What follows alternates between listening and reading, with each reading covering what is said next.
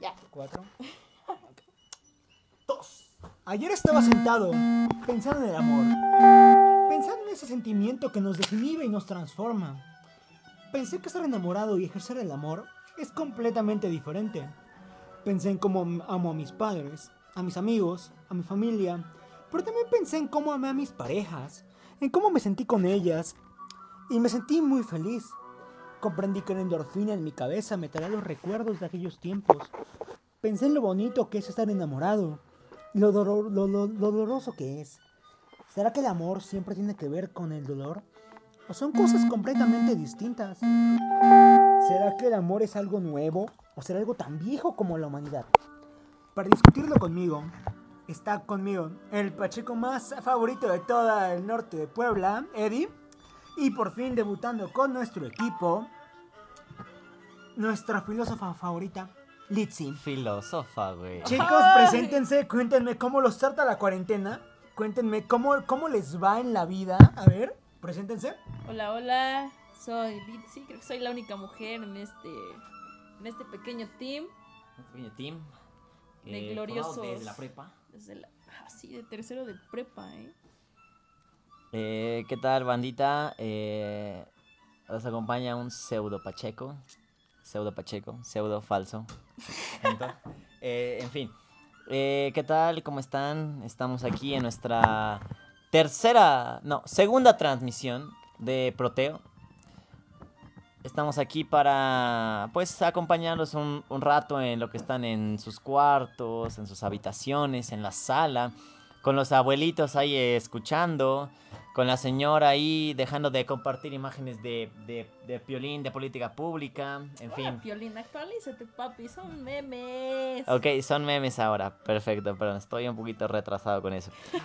Un tema importante para todos nosotros, que es, pues, ¿cuál es, Litzy? El amor. El amor, El amor, el amor, el amor. El ¿Y amor. ¿Qué nos trae hoy en día? El amor. El amor nos maneja. Nos. No, las pasiones del amor. Creo que tenemos que entender algo muy claro. Mira, hay que resumir en primero esto. Para ustedes, para ti, Litzy, ¿qué es el amor? Uf. En dos re- a ver, lo más resumido que puedas. Oh, el amor. Ay, no sé. Es algo complicado porque hace tiempo nos han hecho creer que el amor es, es alguien que te complementa, pero no es así. El amor es. Buenas tardes. El amor es como un, un plus que te da la vida. Eh, hace, Para ti, hace Eddie, ¿qué es el tiempo- amor? Resumido. Pero resumido, ¿eh? Resumido. Sí, sí, sí, no quiero decirte No te ya. vayas aquí media hora hablando del amor. Resumido para mí son como Ok. una 20 oración, minutos. Una 20, oración. 20 minutos. Una Te, oración, te doy dos, te doy dos palabras. oraciones, te doy 20 segundos y hasta ahí. Y con eso date por bien servido. Uno. Tres, dos. tómalo o déjalo. Tómalo, déjalo. En fin, eh, bueno, para mí, bandita, el amor es algo importante y yo creo que nos define a todos como seres.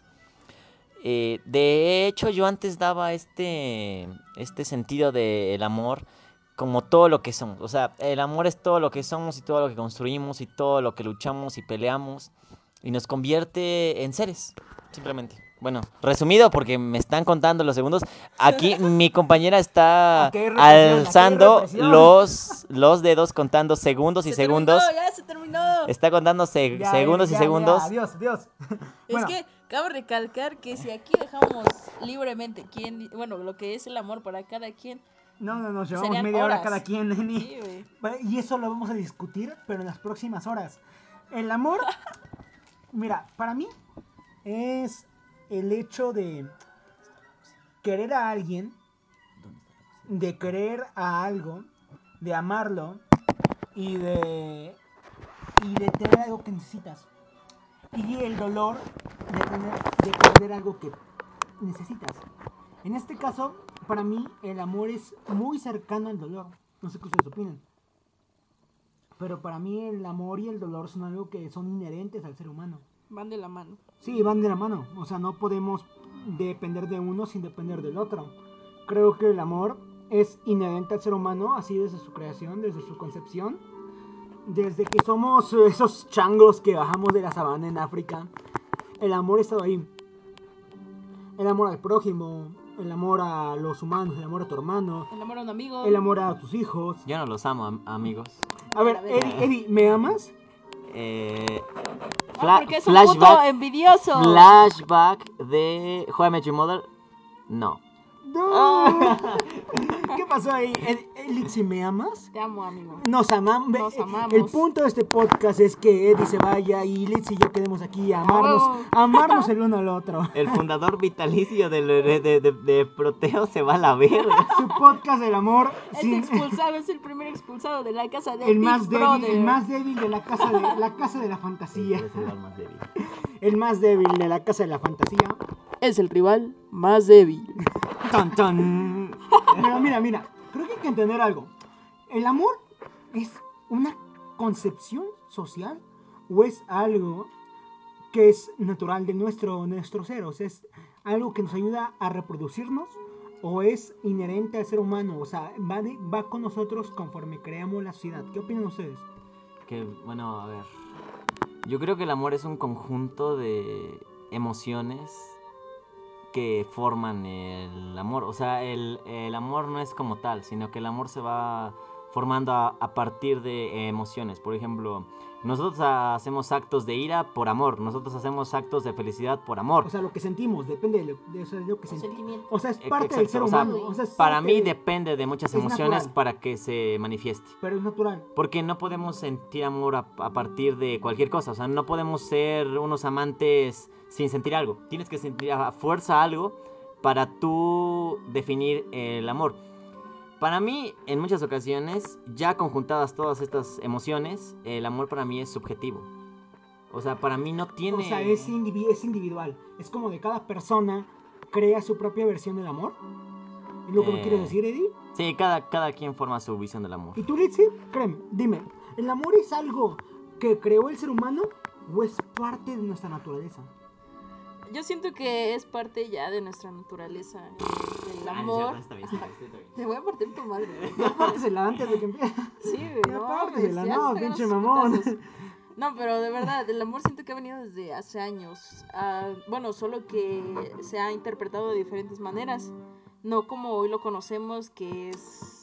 Puede ser muchas cosas, obviamente. Es que hay muchos tipos de amor. Exacto, y como lo definas tú, porque ahorita puede, no sé, puede haber alguien que se enamore de que le dedicas una canción, que le escribes papelitos, pequeños Detalles, detalles, detalles, que detalles. hacen que una persona vaya sintiendo un cambio tanto físico como emocional. Primeramente emocional que físico, ¿verdad? Y es que creo que al final del día estamos tan rodeados de esta cultura. O sea, neta, cada canción de amor que hay, cada canción de pareja que hay, habla de un amor idealizado, romántico, caballeroso, o de dolor, de pérdida, de te extraño. Y lo vemos en todas partes, o sea, estamos rodeados de eso, entre las películas que vemos, las series que conocemos. El querer es gozar. como dijo El José, amar es sufrir. el amar es sufrir, como lo dijo José José. Mira, El querer es gozar. pero para esto tenemos que Gozar. Mira, ¿cuál? ya, ya. El sexo y el amor son, ¿tienen que ver o no tienen que ver? En mi punto de vista, en mi punto de vista creo que no. Creo Lanzamos esa pregunta para el, Eh, para el- para la audiencia, para el otra vez, escucha, repita, el- la pregunta. el sexo y el amor tienen que ver, son parte de un mismo, parte de una misma definición o son completamente diferentes y ven por completas diferentes, por diferentes eh, situaciones, diferentes cosas. A mi gusto son diferentes. A mi gusto el amor no tiene que ver con el sexo. Bueno, final- pero eso ya, es- ya estamos siendo muy, muy técnicos, ¿no? O sea, primero contextualicemos a la hablemos, banda. hablemos y hab- ah, primero hablemos del inicio del amor. ¿Cómo, cómo, cómo se crea el hecho de una pareja? ¿Cómo inicia una pareja? Es una em- emanación simple de un sistema de relaciones entre individuos. ¿Y cómo se relaciona? O sea, Es que mira, supón que somos, hu- mira. somos humanos, somos changos ahí en la sabana de África y de repente eh, bajamos de los árboles. Es que mira, lo, lo, lo que estamos haciendo aquí es como ponerlo el, el pinche meme de Rick, Rick y Morty que dice no, no, no te enamores Morty porque el amor es una reac- reacción química que hace que los animales se reproduzcan entre ellos. O sea, pero ya O sea, quedamos es en que claro. no se- no se ya- trata de eso, Ya quedamos en claro de Sí, que la reproducción. Sí, ya, ya quedamos en claro que la reproducción no va de la mano del amor. De que el amor es diferente a tal. Sí, hay reacciones químicas. Pero el amor. El amor entre amigos, entre hermanos, entre compañeros. Va más allá de relaciones sexuales. Amigos. Ah, claro, sí, o sí. sea, sí. Ah. Entonces, ¿cómo el, el ser humano, cómo es que ese humanoide que baja, baja de los árboles, empieza a ver que es el mundo hostil y que no hay sociedades? ¿Cómo es que empieza a decir, quiero amar a mi prójimo, quiero amar? ¿Cómo es que empieza el amor? Una necesidad tal vez. O sea, yo lo veo desde ese punto tan, tan, tan protoamor, tan anterior a todo. Yo lo veo como una simple necesidad entre individuos para generar una, una, una comunicación. Como, como esa, esa exhaustiva eh, acción de la vida por sobrevivir, ¿no crees? Como de que la vida quiere... seguir. Relacionarse, ¿no? Sí, como, Como que... es que fue como lo comentamos en el antiguo podcast que decíamos que los que los seres somos, bueno, los humanos somos seres seres sociales, que están totalmente entregados a congeniar con otros porque no. Espera, porque pero la sociedad no existía. O sea, la, la sociedad, como dijo, como dijo Rousseau, es un sujeto que le puso vallas a una tierra y encontró gente lo suficientemente simple como para decir esta tierra es mía. Pero ahí es ya cuando la sociedad ya está mucho más modernizada, mucho más Pero es que no puedes amar a alguien, no puedes tener una pareja como Pero es que si tú hablas de no propiedad- Tienes, tie- si no tienes propiedades que heredar, o sea, es como de... Es que si tú hablas de, de, de propiedad ya estás generando un sistema mucho más sofisticado. O sea, primero tú dijiste, a ver, Hablemos somos, de homínidos. ¿no? somos individuos que salieron de cuevas o bajaron de árboles, que estaban enfrentando completamente todos los peligros que estaban allá afuera, llamémosle perezosos gigantes, llamémosles cualquier persona, ¿no? Bueno, cual... Tigres, tigres, amigos. Tigres, dientes. No, pero eso estamos hablando de la, de la era de hielo. Hablemos de que ya salían de las cuevas, etc. A ver, entre ellos surge un sentimiento de autocuidado con los de, con los de su tribu. Sí. Surge un sentimiento de ese cabrón me está recolectando ciertos nutrientes, ciertos frutos y demás, o, o está cazando. Y ese güey es, es importante. O sea, primero que nada, el amor ha sido una edificación por medio de intereses. Es una primero. construcción social. Pero es una, o sea, el, el término de la construcción social es reciente, todavía no. O sea, ahí estamos viendo por nuestra supervivencia, estamos viendo por nuestras perspectivas, por la por vida, nuestro... por la vida. Una- Es- un es proceso de supervivencia, proceso- simplemente. Exactamente, es lo que quería llegar. Es como de, el amor ha sido un proceso de supervivencia. Es como de, entonces, lo que entendemos como amor es algo que ha ido evolucionando desde hace 6.000 años. ¿No te parece fantástico, Eddie? Yo creo que es increíble ese proceso. Bueno, mira, Y entonces, que- ¿cómo explicas? solo, eh, tenemos que entender que son comportamientos muy precarios en cuestión de la de la edificación del amor. Porque aún todavía no conceptualizamos todo. Simplemente todo era una relación entre seres que relacionaban, que se, se relacionaban entre sí para determinar simplemente tareas, los hijos para eran de determinar... todos y no sé, los hombres salían a cazar, las mujeres cuidaban a los hijos. Era como de una, una comuna, por así decirlo, una comuna en la como que... de París. Exacto, no una comuna en la, Qué que, sad, güey. en la que no había reglas, en la que literal eh, te enfocabas en el hecho de que cuidar a las crías y de que todos tenían que tener su propio rol. Pero bueno, saltemos de ahí y llegamos a la sociedad. Litsi, llegamos a sociedad. Bueno, es que cuando se edifica la sociedad, eso es lo, Cuando lo que, lo, la lo que tenemos. propiedad privada. La propiedad privada, oh, ese es un buen tema, es un buen tema, Eh, es, no, un, es un- es un buen tema. Se buen merece tema. su propio podcast. Pero bueno, Bueno, llega- solamente- llegamos, llegamos a la propiedad privada. Porque el hecho de tener una pareja es tener a quien heredarle lo que tienes. Es como de, cuando me muera, tengo mis propios hijos y ellos tendrán las tierras que yo tengo. ¿No entiendes? Es como de lo que tengo, los granos que tengo, las tierras que tengo, los frutos que tengo. ahora son de mi propiedad Pero- y ahora me pertenecen. Y cuando me case, también formarán a, per- a ser parte de la mujer que yo tenga. Pero ahí estamos generando una especie de amor, pero hacia los bienes materiales. Porque mira, Pero es que va- des- desde que tú empiezas... parte. Es que, no es, es que no es amor ahí a los bienes materiales, es más como que te costó trabajo y ya les tienes como que aprecio a Pero- esas cosas, porque te costaron trabajo conseguirlas. Pero mira, a ver, desde que tú empiezas a edificar tu propiedad, desde que empiezas a generar tu propio ganado, tus propios pollitos que están ahí dándote huevitos y demás, Sí, pues, ¿Por qué O coser sea- el pollo a la calle? ¿por, por qué hacer por la, la calle? No lo sé, Para Rick. llegar al otro Para lado. llegar al otro lado. No, en fin, mira, desde que tú empiezas a invertir en una propiedad, empiezas a invertir tiempo, ya te ata directamente a eso. Porque si tú no lo mantienes, tú no vives. Y entonces tu vida se mantiene solamente entre que tienes que alimentar a- al pinche pollito, porque el pollito te va a dar carne, y el pollito pronto te va a dar gallinas, y, la, y tu propiedad te va a dar Pero una especie de, de, tierras, te va a dar cul- cultivo, te va a dar completamente todo. Entonces solamente estás recayendo toda tu necesidad en algo, en una banalidad. Y ese es el problema del deterioro de los seres. Y ese es el problema de ese periodo, porque pongámonos en contexto, Eddie. En ese entonces ocurrió una, una glaciación, ocurrió una era de hielo y dejó en el mundo ma- como 1500 seres humanos. Entonces tenían que sobrevivir. Y es como de, ocurre después de eso, ¿sabes qué ocurre un movimiento importante en la vida del humano? La revolución agrícola. Llega la revolución agrícola. Bueno, y, a ver. y- y- y llegan entonces las sociedades y comunidades pequeñas en las que la mujer tiene que encontrar un macho. Hablo, hablo macho en sentido de, de, de- no de género. De géneros, ¿no? No, no, no, no de género. O sea, hablo macho, de hembra. macho de, en el sentido más gregario de la palabra, sentido de, de animal, un macho humano con el cual reproducir sus propios genes.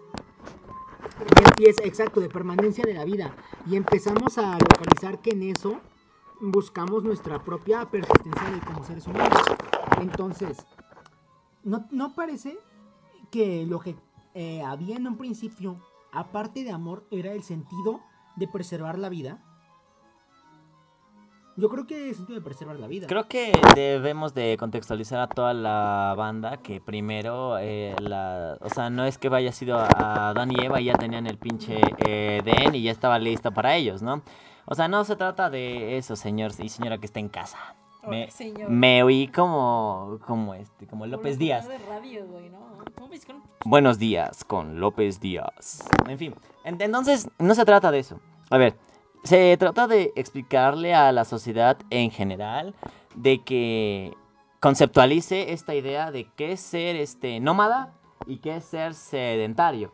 Porque en el momento en que, te, en que las sociedades se convierten en, en sedentarias, Víctor está viendo una, una chela en este momento, este, mm, desde que se vuelven sedentarias se convierte en una especie de, de propiedad privada. Desde ahí se empieza a convertir. Porque yo cultivé esto, yo edifiqué esto, pero mientras eran nómadas, había colectivos que se dedicaban a preocuparse por los demás, a, Uy, preocuparse, a, preocuparse por toda su comunidad, a, a preocuparse por los suyos, a preocuparse por ese cabrón que no importa que no está haciendo nada, pero ese güey también es de mi tribu y me apoya y se Te- rompe la madre te cuando está. el amor a la tribu, Eddie.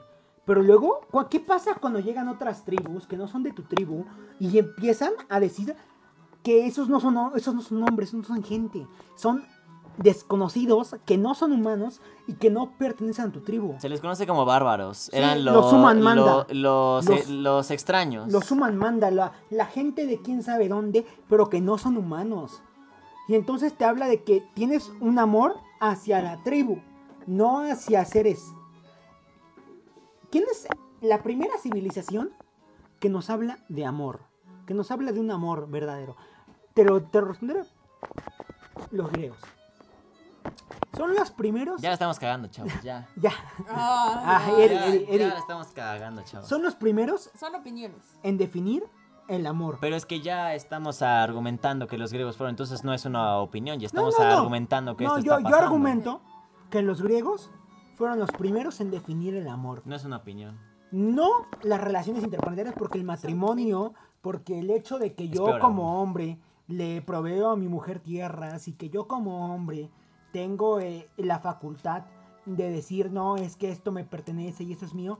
No, hablo de que los griegos, como sociedad, fueron los primeros en decir, en definir el amor. Y para los griegos hay tres palabras importantes para el amor. El Eros. Está el eros, que es un amor carnal, es un amor que va de... Un amor de Zeus, de pinche. un amor de este, Zeus, literal. O sea, porque ahorita hablamos de Zeus. ahorita hablamos de Zeus. Eh, es un amor carnal, un amor que va del sexo, del deseo. Tenemos a la filia. La filia es un amor más intenso. Tú puedes morir por la filia. Tú podrías sacrificarte por la filia. Tú, para ti, la filia te, te cambia, te transforma el ser. Y tenemos el, el agape, que es un amor a, a un amor a la humanidad, un amor a la sociedad. Que es algo que no se, no, n- al final no se entiende como tal hasta la llegada del cristianismo. Pero que está ahí. O sea, se lo planearon primero los griegos. Y tú dime, Eddie, tenemos el Eros. Para ti, ¿qué es el Eros? Pues es que simplemente es una banalidad de los sentimientos en ocasiones. Porque si rectificamos a- al, este, al amor como simplemente un término, como simplemente lo que cuando lo ide- idealizamos, el eros simplemente es una banalidad. El eros simplemente es una una reacción que conlleva a los seres a pues a, parearse. Eso sim- simplemente si lo postramos desde el mero momento rom- romántico, ¿no? Porque si es desde otro punto, en- entonces no. Porque comprendamos el eros con todo esto. El eros sirvió para las culturas griegas para pues pon- Reproducirse, poner pues. un, un- un pretexto en sus mitologías de por qué los ¿Por qué los dioses de eran por qué unos los depravados dioses sexuales? eran unos depravados sexuales y, que se metían entre o sea, todos. Zeus era un depravado sexual, o sea, Zeus, Zeus le daba a lo que Zeus le daba a lo que se movía y a lo que no se movía, o sea, se convertía en lluvia, en Era un mentiroso de primera ese. Zeus era un cabrón, ¿eh? Zeus era un cabrón. Pero mira, luego tenemos la filia. ¿Qué es la filia para ti? La filia, ¿Qué es la filia banda? la filia para mí es el amor No, no, no. ¿El no, amor? no es que sea para no, ti. No, no, para mí, para mí, mi, mi concepción objetiva de la misma. La filia, para mí, es el hecho de ver a los ojos de alguien y amarlo, pese a los aspectos sociales del mismo. Es como de amar a tus padres, amar a tus hermanos, amar a tus hijos, amar a tu pareja. La filia va más allá de relaciones parentales de sexo que tengan. Entonces, la filia es la primera, el primer, la primera interacción que hay de un humano amando a otro humano. Y creo que se puede muy- ver muy bien en, en el mito de la Ilíada o la Odisea. En el mito de la sí, sí, Odisea, güey, mames. por qué se da la guerra? ¿Por qué sucede la guerra? Por amor Por también. amor, Por amor. por amor, Eddie, por amor. ¿Por qué Agamenón va, va, va por... ¿Por qué Agamenón va en busca de su amada? Porque bueno, hasta yo me emputaría. Imagínate que invita a un güey a mi casa y se, y se roba a mi novia. ¿Tú qué harías, Eddie? Es que eso es ya ponerlo como, a- como al amor Exacto. romántico. Pero es que eso es ya, e- eso es ya ponerlo como al amor rom- romántico, güey. O No, sea, como, como El de que amor como ella, lo conciben los ella, griegos. ella es mía y nadie nada más la toca porque es exclusividad. Ese El- es el gran problema. Y eso lo decía Ese es Brigitte. el amor cortés, bro. No es posesión. No es posesión, es el amor cortés, es el amor de yo, Mucho yo soy dueño de lo que tú sientas. Sí, está mal, pero así lo concebían los griegos. Y ellos decían, ellos en Agamenón veían un rey que perdió a su reina. Un, un rey que perdió a la reina y que estaba en busca de venganza. Pero tú dime, eh, Agamenón fue a la guerra. Ok, sí, ¿Y sí. quién la ganó? Los... La ganó Aquiles. Bueno, ganar, ¿qué significa ganar, no? Porque si murió... Murió. este, porque si murió... Pero, ¿por, por qué, por qué Para él, pero güey, No, ¿por qué Aquiles Aquiles fue a la guerra? ¿Por qué Aquiles fue a la guerra? Porque él veía para ir a la guerra como una. una para, para perpetuar su a él no le importaba leyenda. Grecia. A él no Pero, le importaba o sea, pero Grecia. él- él a él no le importaba el rey. A él no le importaba la reina. Para Aquiles, Eh, él tenía un amor. Un amor más, un amor más allá de lo convencional. Él amaba a Patroclo.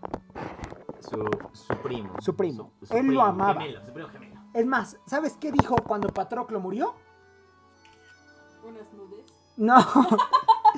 Cuando Patroclo murió, él dijo, ha muerto el hombre que debería ser mejor que yo. Un hombre que tenía que ser el ejemplo para los demás. Eso habla de un amor incondicional. Pero es que ella Para es Aquiles, de- aquí, Aquiles amaba a Patroclo más que a nada. Para Aquiles Patroclo era como el hombre debió de haber sido. Era la ideología perfecta. Patroclo era lo que él debió haber sido, lo que él quería ser. Patroclo era todo lo que él amaba y lo perdió. ¿Sabe lo que le dijo Aquiles? ¿Sabe lo que dijo Aquiles a París cuando lo iba a matar? No, no, no lo mató París. Lo dice en el libro. No lo mató A Héctor. París, lo mató Héctor. No, no, no. Porque a París. pensó que era cuando él Aquiles. mató a París. Afuera de, afuera de Troya. Cuando iba a pelear con él. No, eso, mató eso a está en el Héctor. libro. Eso está en el libro. Eh, él dice. París le dice, yo sé que eres el guerrero más poderoso de toda Grecia. Pero por favor, deja que mi hermano y mi padre encuentren mi cuerpo. Deja que ellos me entierren y me den un sepulcro digno. Y él le dijo, los leones no hablan con los hombres.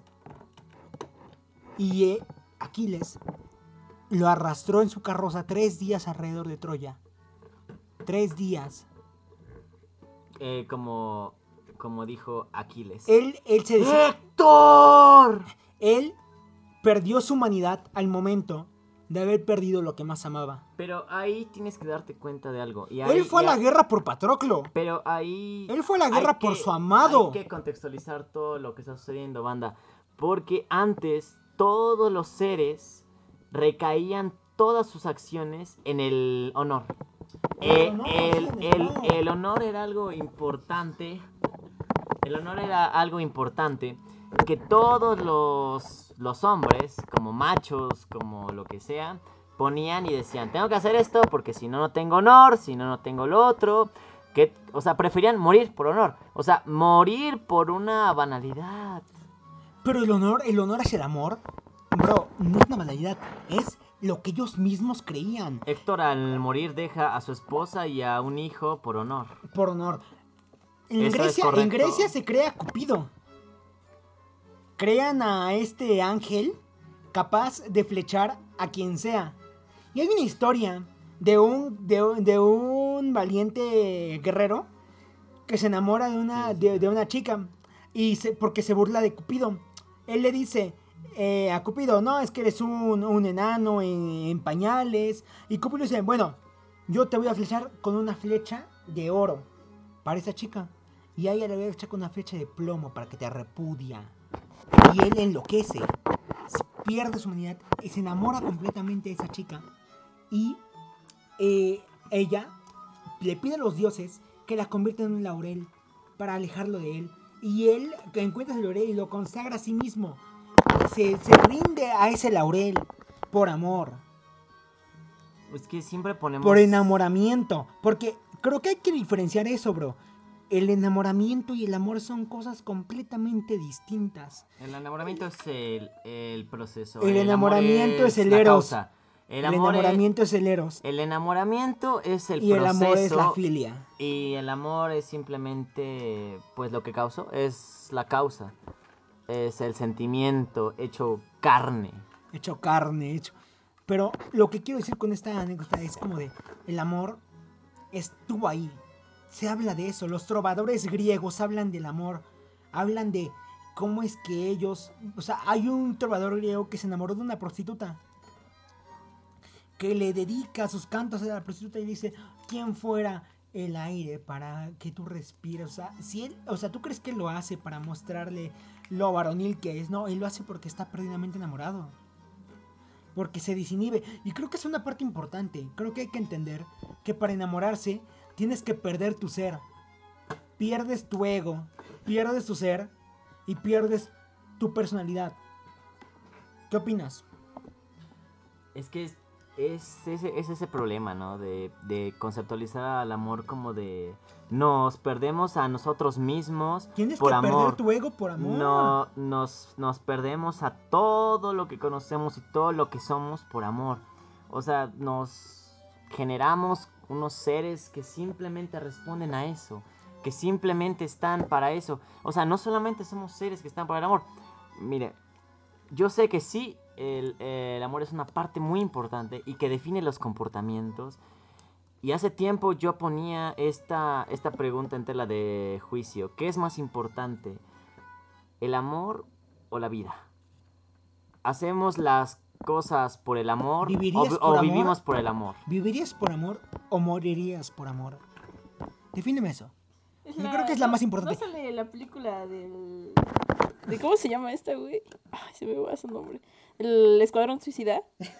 Sí, güey. Víctor, sí. Víctor plagiando frases de películas desde el Desde 2000, tiempos de- desde el inmemoriales. 2016. Desde el 2016, desde que, desde que lo conocí en prepa. Yo creo todo. No, no, no. El vivir, el vivir por tu amada creo que es algo muy importante, ¿no crees? Pero es que nos deteriora como seres. O sea, no somos solamente eso, somos más allá de eso. Bueno, antes de eso, creo que tenemos que eh, empezar a entender que el amor y el dolor son algo que van de la mano. Pero, Mira, ¿sabes no, no, piensa, Hay una piensa frase en que cinco, también es piensa en cinco importante, güey. canciones que no hablen de amor sin hablar de dolor. O sea, piensa en, piensa en una canción, o sea, tú, tú dime una canción ahorita que no hable de amor y dolor al mismo tiempo. José José, Ay, ¿cómo no, fue? Ah, más o menos. José José, el 70% de sus canciones hablan de amor y dolor. 70%, pero el otro 30% ya no. Hablan de soles y de Nueva York. Canción de amor y dolor. A ver, eh, Litzy, habla de amor y dolor. Una canción. ¿Que no hable o que hable? Ah, di una, di una. Pendejo. Ya, déjense mamada. Este, a ver. Pues ahorita estamos escuchando a. a Selena Gómez. Creo que es un, un ejemplo muy duro de, de lo que sería la- su definición del amor de Selena Gómez y Justin Bieber. ¡Fua! Está a volar. Y pues, a ver, una canción ahorita. Estaba yo escuchando en la mañana canciones de reggaetón, obviamente. Qué asco. Porque- Ah, no, Ay, sí, bien, que las. No, pero ¿cómo es que el reggaetón cambia? ¿Cómo es que el reggaetón No, cambia no, nuestra sociedad del- actual? Estamos yendo desde los griegos hasta el reggaetón. Aguante. Oye, mi condón. Este, estábamos jugando con un condón inflado como globo y Víctor se enojó y lo tiró por la ventana. Quiero denunciar eso. Y Litzy me está tocando. Bueno, El reggaetón. Continuamos, Que no, no, güey, no continuamos mames, de no, lo griego, porque ya nos salimos un poquito del Mira, tema. Algo que yo quiero decirles a esta banda y que, le- y que se los reiteré cuando íbamos a comprar chelitas es que tenemos una mala concepción de los pensamientos griegos. ¿Por qué? ¿Dónde está Grecia? Respóndame, chavos. Deja de pensar en el eurocentrismo un rato. Es que estamos eh, basando toda la ideología del amor en una sola perspectiva. Cuando había somos- perspectivas anteriores. sí, Cuando ¿qué- perspectivas anteriores. Te vinieron las perspectivas de Asia, te vinieron las perspectivas de África, no te vinieron esas perspectivas. ¿Qué te vino a conquistar? Tenemos que comprender que los griegos tomaron toda esa ideología de los egipcios. Pero hoy en día, ¿ves algún, am- o algún amor concebido por los egipcios? Claro que no. ¿Ves Porque amor- todo lo- ves porque todo lo ves al plagió amor concebido como Grecia. parte de lo exacto, los Porque griegos, todo lo- lo- y lo los plagió romanos Grecia. y los romanos, no se. Todo lo plagió Grecia, esa es la Y idea. Roma, Algo que yo les decía a mis alumnos en algunas clases es que miraran el, el planisferio. Los continentes todos reunidos en un solo lugar, en un solo papel. ¿Dónde está Europa, chicos? Arriba al centro. Arriba al centro. ¿Y dónde está África de los esclavos? Abajo. Abajo. ¿Y dónde está el mundo desconocido? Al Hasta, este, hasta al allá, este. hasta allá, Pero mira, separado. Entonces, esta puede- es una perspectiva El eurocentrista amor que podemos entender es el amor que nos vino de aquellos. Y es el amor que hoy en día seguimos replicando. Porque no me digas que no seguimos replicando los mismos amores. Porque tenemos que darle una tenemos- validez a ese argumento, porque no solamente vamos a no solamente vamos a basarnos en ideologías griegas que fueron ideologías plagiadas completamente. Bueno, después de los griegos, después de los griegos, que es el amor romántico, que es el amor cortés, viene algo muy, muy... Es que desde ahí se Algo edifica muy la, importante. la El Edad amor, Media. el Desde amor. ahí se edifica la Edad Viene Media. algo muy importante. Bueno, se, bueno, después de los griegos surgen los romanos. No, de- no. Y después de los romanos En surge medio de la los Edad romanos. Media. En medio de los romanos, ¿qué surge? Entre los romanos y los, y los griegos. No, ya acabó los griegos. Los griegos murieron hace 200 mil años. Dime, ¿qué surge después? Es que eso es lo que tenemos que comprender, que Sí, cuando surge se... co- el Cuando, cuando se co- cristianismo, No, el no, no, cristianismo. no, no, no, En medio de los no. romanos. En medio de los Todavía no, porque el cristianismo surge en los romanos. En los romanos, por eso, en medio. En- no es en medio, es en los romanos. Es lo mismo, en los romanos surge el cristianismo. No, en los romanos, no en, no, y en vienen medio. a darle una perspectiva nueva al, al amor. Al O concepto sea, de al amor. concepto de amor. Porque ya no es solo el hecho de querer a alguien más allá de lo racional. Porque si los griegos pusieron eso, los griegos pusieron el, no, yo quiero a esta persona más allá de lo racional. Me desinhibo de mi propio ser y creo en ella más allá de la muerte y... Mantén tu, tu idea del amor. A ver, terminando los griegos cuando hay una invasión No. en, en Troya, ¿qué, es- qué es lo que sucede? Los Que, que, tienen- no, que. Paris le da la espada de, de Troya, ah, no recuerdo qué, qué Agamenón. ah, no, se lo da a un personaje. Y este personaje escapa con esa espada de, de Troya para edificar una nueva ciudad. Esa nueva ciudad se, se llamará futuramente Roma. Futuramente Roma. Y ahí es donde empieza a conceptualizarse toda esta idea de paganismo, esta idea de exaltar al- a los seres. Porque hay que, hay que comprender esto, chicos. Que a lo, a lo a lo largo de la historia han habido personajes y han habido modelos a seguir en la sociedad. Porque, por ejemplo, con los griegos, ¿quién era el hombre perfecto? ¿Quién era el hombre a seguir? El hombre modelo. El hombre modelo era este hombre que era filósofo o que era un líder. Ese hombre era el hombre a seguir. Cuando llegan los romanos, el hombre a seguir es- son los césares. Y ahí es donde Vic entra con su introducción del amor acerca de basado en el cristianismo. El cristianismo llega en mediados de Rom- del eh, Imperio Romano y llega un personaje muy importante, Cristo. Eh, ese personaje nos habla de un concepto importantísimo para el amor, como lo concebimos ahorita nosotros los occidentales. Nos habla del amor como sacrificio, de que hay que sacrificarse el uno al otro para amarnos. Nos habla de que el amor es importante pero asimismo el amor al prójimo, más allá del amor a la pareja, del amor hacia nuestros, nuestro humano, del amor hacia Dios. Y entonces llegamos al cristianismo. ¿Y qué, y qué dice el cristianismo sobre el amor? Mira, yo no creo en el cristianismo. Ah, esto, no, sí está bien. Este, en fin, el, el- el cristianismo lo que nos postula y, lo- y del, del- de lo que nos habla y lo que podemos comprobar es que fue, fue, espérate, idiota. Los unos a los otros. Espera, estúpida. A ver, eh, cuando surge este pensamiento cristiano, este pensamiento cristiano y demás, ¿qué es lo que sucede? Que un, un ser humano que es concebido a partir de una ilusión divina, de una concepción divina, es un ser que va a cambiar completamente, que es el, el ¿cómo se llama? El, este, ay, ¿cómo se llama, ¿Qué, chavos? qué, qué, qué, qué? Es el, el predicador, el este... Eh, no sé qué quieres decir. Ay, demonios. Bueno, es Jesús, chinga su madre, nace Jesús. En fin. Eh, Jesús, ¿qué es lo que hace? Lo que predica. Lo que predica Jesús es el amor hacia el prójimo. El amor y la paz. Predicarlas completamente.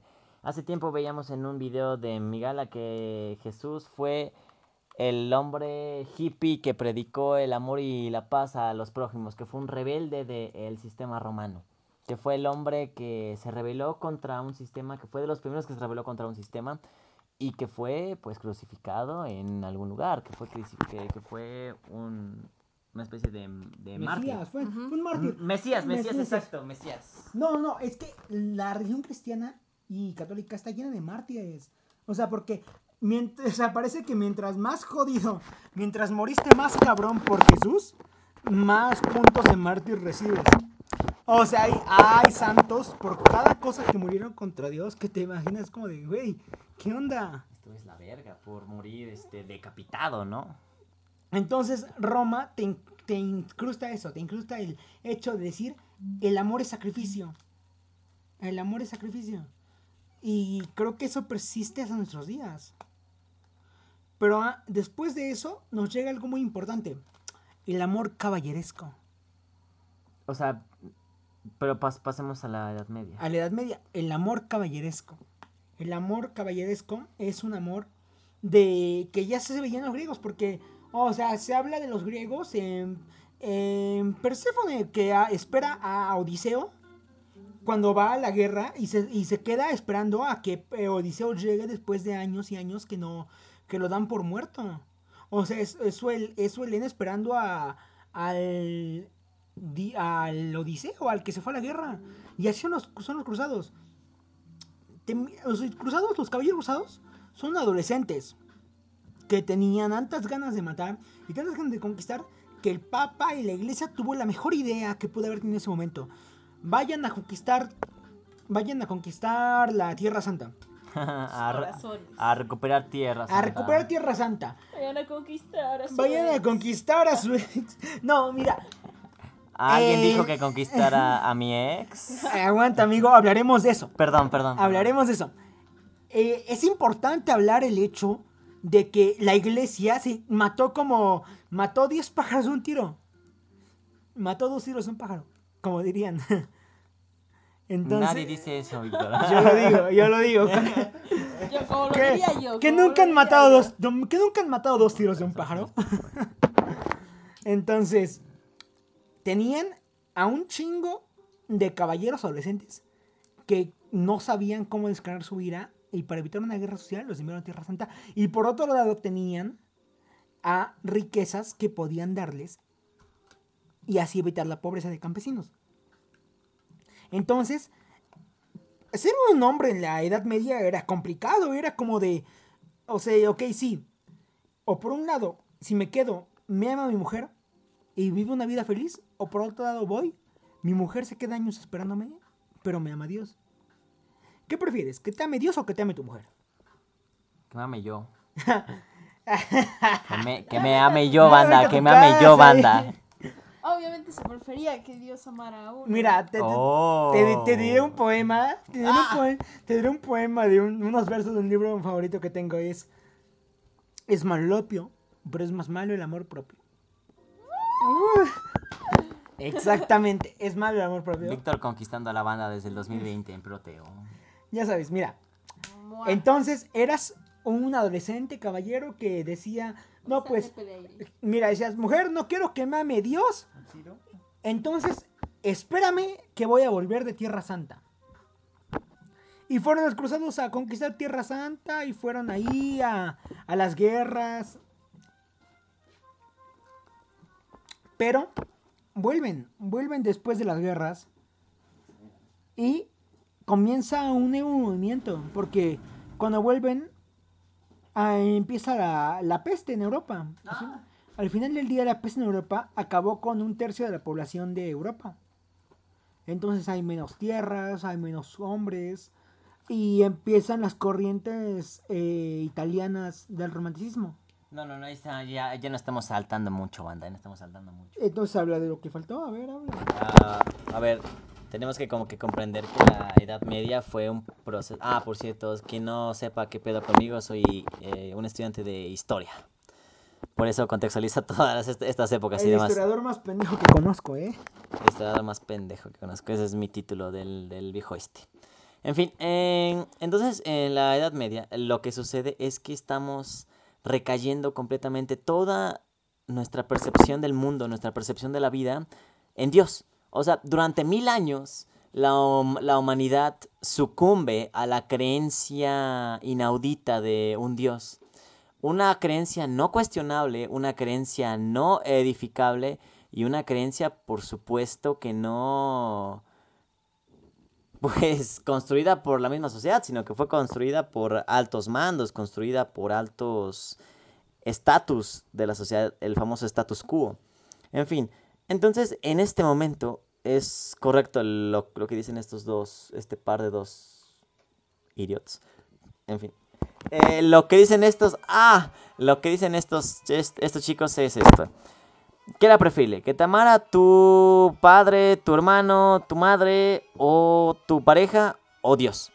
Siempre fue preferible que te amara Dios. Siempre fue preferible eso. Porque ahí es donde se empiezan a estamentar el poder por medio de la imposición.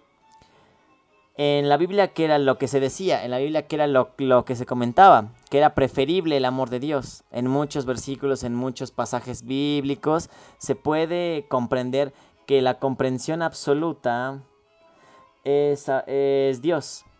Porque ahí hemos basado toda nuestra realidad. Durante mil años la humanidad se hundió sobre eso. Fue un proceso que se le llamó el oscurantismo. Desde luego que no fue un proceso como el que se menciona, desde luego que no fue el proceso como el que se dice, pero fue un proceso en donde fue una represión completa hacia la sociedad que no creía en un Dios o que cuestionaba y eso generaba un poder político para hundir a los demás. Entonces, durante mil años, ¿qué fue lo que sucedió? Sucedió esto. El amor fue basado en la Biblia, fue basado en libros, fue basado en argumentos completamente eh, radicables, completamente distintos. Que la sociedad solamente hizo eso. Y entonces nos dejamos con eso, con una sociedad dominada por la ideología cristiana, que empieza a creer que tiene que amar a su prójimo más que a él, que sabe que el amor es incondicional, que tiene que amar a alguien más allá de sí mismo. Y de repente vuelven de las cruzadas estos caballeros y tienen tierras, tienen, tienen eh, leyes, tienen eh, algo que los hace tener un status quo más allá de los campesinos que eran.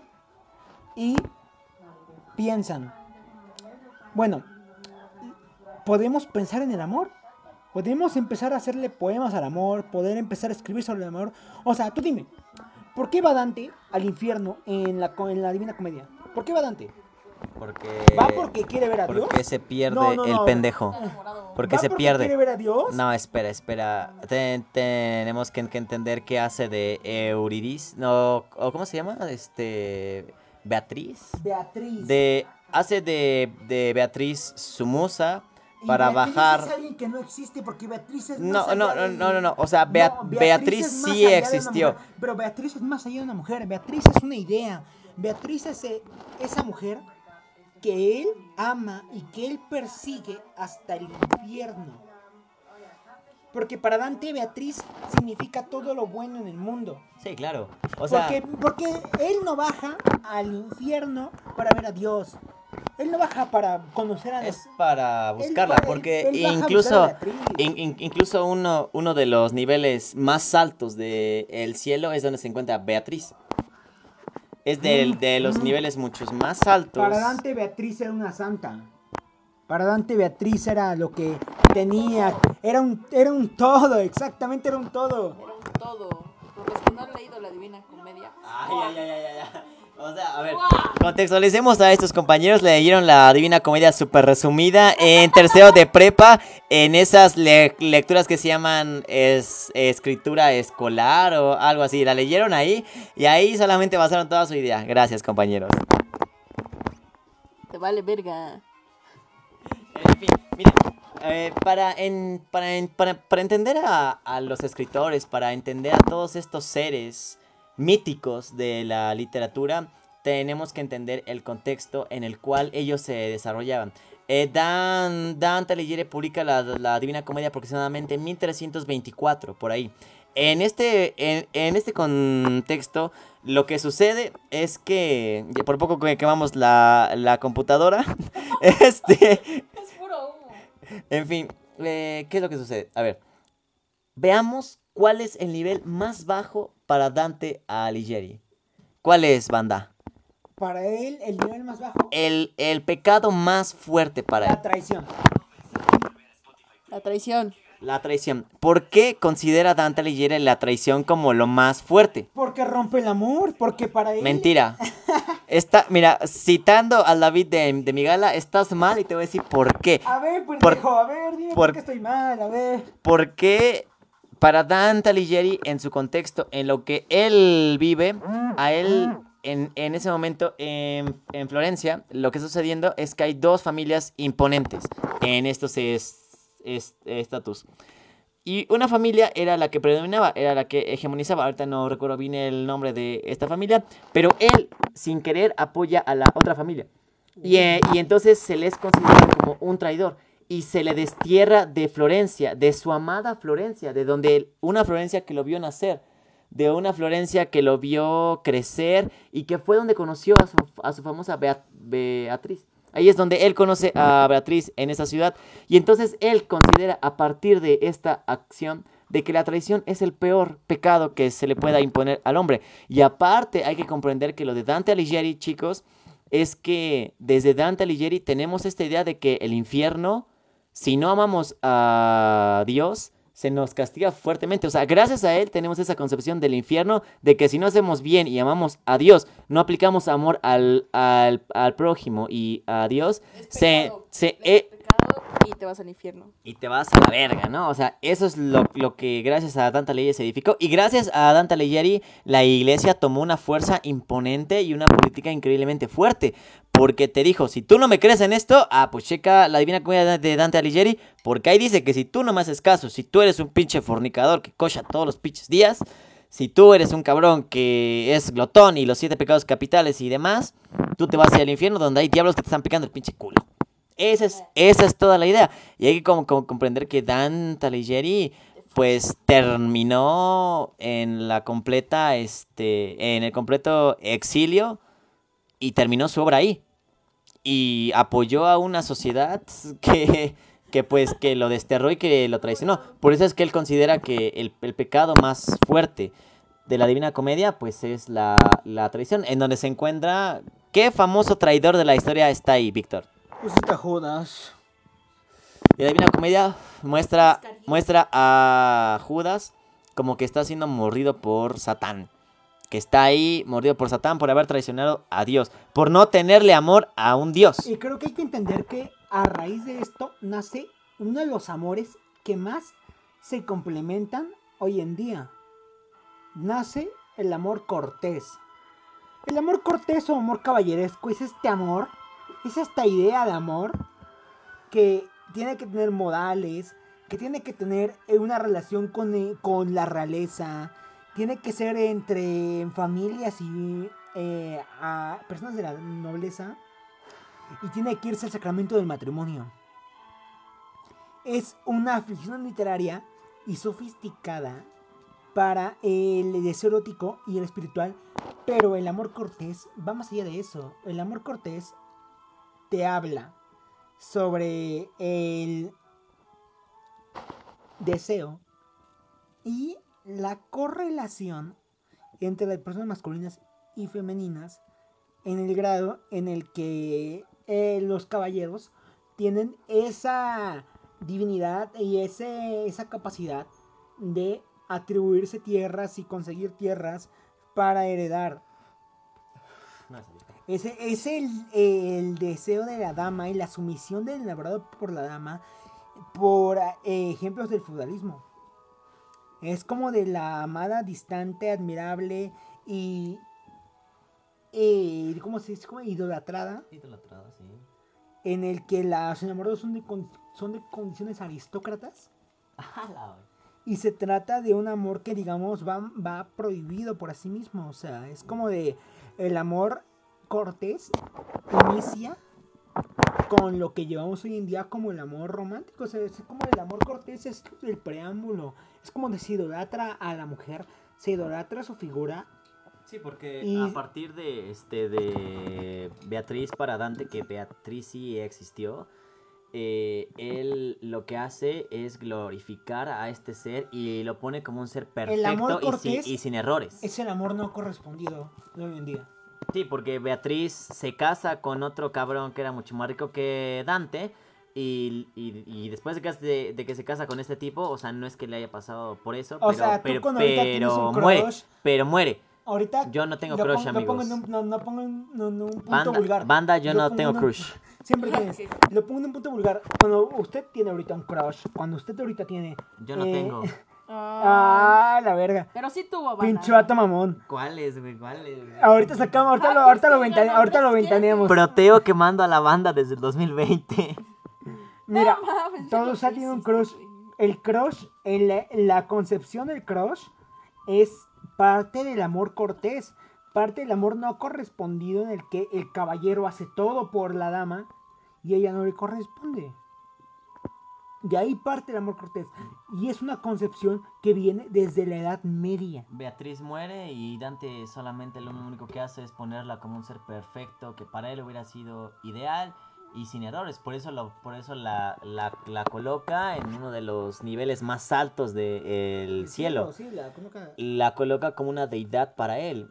Y esa es una, una idea bastante bonita que yo consideraría de, de- de- de Dante, porque Dante lo que hace es mostrarnos lo que es capaz de hacer el amor para muchos seres. No, pero, o sea, empieza el cortejo como tal, o sea, porque el cortejo mucho, güey. se da en las, ah, en las burguesías. O sea, el cortejo se da en las burguesías porque son los que tienen el tiempo y el dinero para pensar en yo me voy a casar contigo, o sea, porque el pobre, o sea, el pobre no tiene derecho a casarse, o sea, el Bueno, pero Dan- Mira, que Dante no, no, era pobre. No, ¿qué va a heredar el pobre? Tú dime, ¿qué va a heredar el pobre si no tiene tierras, Si no tiene nada. no tiene nada? ¿Por qué se casaría? ¿Por qué tener un amor si a él no le pertenece nada? Porque es un ser humano. Pero eh, a la historia le importa un bledo eso. Es pobre y se va a quedar pobre. exacto, es, es pobre, se va a quedar pobre, se va a morir Cit- solo. citando a Marx, la lucha, la historia es la lucha de clases. El motor de la historia es Pero la lucha de es- clases. Marx es del siglo XX y estás hablando del siglo ¿Cuál, XIV. cuál siglo XX, estúpida? Siglo XIX. Siglo XIX. Siglo XX. Mm, O sea, estás hablando del siglo XIV. Ok, ok. Entonces tenemos que es de clases burguesas, que los pobres no tienen derecho a enamorarse. Ah, bueno, sí. Mira, tomando un, un punto bueno para esto, no sé si, no sé, bueno, creo, creo que tú sí te acuerdas, una profesora llamada Cristina. Este, nos, nos puso un video de una historia. Deja de hacer eso, Víctor. Este, eh, fue una, una profesora que nos puso una historia acerca de Eurídice y Orfeo. Mm, Y lo que sucedía en esta historia, eh, bueno, o sea, no para contársela, sino para decirles un punto importante, que de eso se, trata la alegoría a la aristocracia y a la pobreza. Ellos decían, porque los griegos pensaban esto, eh, que, que los humanos no tenían derecho a ser felices, porque cuando eran felices les ocurría una desgracia, como le ocurrió a Orfeo y a, y a Eurídice.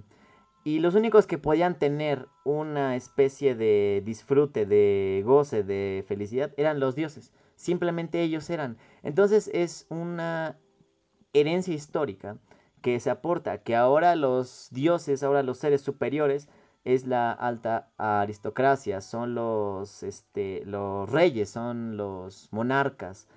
Y es esta herencia de que ahora el pobre es considerado como el humano, como el ser imperfecto, el, el ser que no puede edificar su realidad a partir de nada, porque es pobre, no tiene propiedades, porque no tiene absolutamente nada. Entonces, el único que es digno para ser feliz es la aristocracia en este siglo. Y los que no pueden ser felices son, pues, los. Pero luego llegamos los- al amor romántico. Y el amor romántico nos dice que las personas que, aunque sean pobres, aunque sean prostitutas, aunque no sean de la realeza, tienen derecho a ser amadas. Nos habla de que es un romance No importa de qué sociedad eres, no importa de qué estatus jerárquico eres, nos habla de que lo idealizas. Pero ahí todavía no llegamos a ese siglo. O sea, Y nos estamos entra. poniendo... No, el romanticismo eleva a la mujer y la pone en un punto igual o mayor a Dios. Y nos pone de que las mujeres son las responsables de que sentimos amor. Así de fácil. Nos dan ese amor idealizado de, sí, yo soy rico, yo soy guapo, yo estoy mamado. Y por eso tú debes aceptarme porque yo soy el que te viene a sacar de pobre. De nos vienen los cuentos de princesas. ¿Tú no crees que todos los cuentos Disney de hoy en día, o lo que vemos en novelas, son la misma historia contada mil veces? La chica pobre, que ve, pero que tiene ascendencia de la realeza y que nos habla de un hombre que viene a salvarla y que viene a rescatarla. Lo- nos lo contaron en Cenicienta, lo contaron en La Bella Durmiente, lo contaron en La Bella, en la Bella y la Bestia. ¿No te parece que son las mismas historias contadas una y otra Es una vez? historia medieval que se repite una y otra vez sobre mayoría- castillos. En la mayoría de las películas de Disney creo que podemos apreciar esa historia, pero en las que, bueno, ahora sí que si nos vamos a la actualidad han salido un poquito más con cuestiones de libertad en, en las mujeres. Podemos, un gran ejemplo es la de... La Bella y la Bestia. No, ahí No, es, ahí no, es no, no. el síndrome Pero- de Estocolmo. No, pero luego, luego tienes a la historia es como, no sé, la princesa y el guisante. Que, si, Ah, no, ya. que si no sientes un Está guisante a través de 10 colchones en tu espalda, Eran 20. no, e- no eres No es- O sea, y tú dime, ¿quién hoy en día tiene, tiene cosa, 20? güey. No, no, no, tú dime, ¿quién hoy en día tiene 20 colchones? Porque O sea, ni yo, que soy del siglo XXI, tengo 20 colchones. O sea, te muestran ideales del amor irreales. y de, com- y de comportamientos. Ese es el, exactamente. problema de, o sea, de que, que, no de que- tienen, no tienen fundamentos. que la sensibilidad solamente la puede tener las princesas y no la mujer campesina. Exactamente. Ese es un gran Pero no, problema. no parece que eso es lo que vamos recreando desde esas épocas hasta ahorita. Es que mira, toda, to- toda la, la idea Disney toda viene a partir de La de edad de la edad media. O sea, yo hablo de Disney de las El princesas. amor Los de- caballero. Toda- no, toda- espera, se toda van a la- ir a los cuentos de los hermanos. ¿Cómo se llaman los cuentos de los hermanos? Grimm. Ándale. En eso se basan las historias de Disney. Ah, claro, sí, sí. Pero claro que los cuentos dicen algo diferente. Como el de. Creo que el si no mal recuerdo, el de Blancanieves es un gran ejemplo. De que los. Los siete enanitos eran malos y no sé qué tanto, güey. Mm, claro, o sea, desde luego, o sea, toda la ideología Disney se ha basado desde sus inicios, desde sus, desde sus raíces, en una edad completamente media. En la, en la edad media todo ha surgido, todo ha, to- todo se ha edificado, porque, he- porque hemos creado estas ideas de, de caballeros, de castillos, de dragones, de, de princesas en apuros, y ese es el, el problema, ese es el uno, uno de los aportes más fuertes de la Edad Media, porque la Edad Media para la sociedad en, en aquel momento, pues fue un proceso de oscurantismo, un, un proceso no muy grato para, O sea, para todos. Me estás diciendo que ahora, aparte de entender que tengo que sacrificarme por la chica, aparte de eso tengo que ser educado, tengo que ser culto y tengo que agradarle a ella.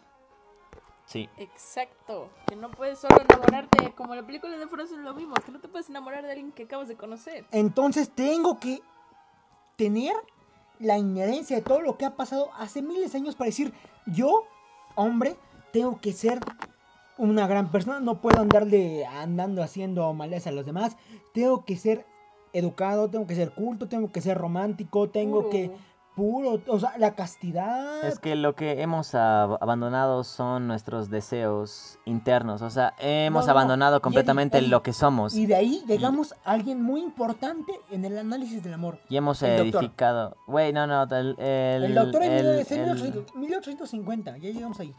No es cierto, estamos, estamos saliendo de Dante Alighieri. Es la Edad Media, el caballerismo. ¿Qué en más Edad Media. quieres? ¿Qué más quieres de ahí?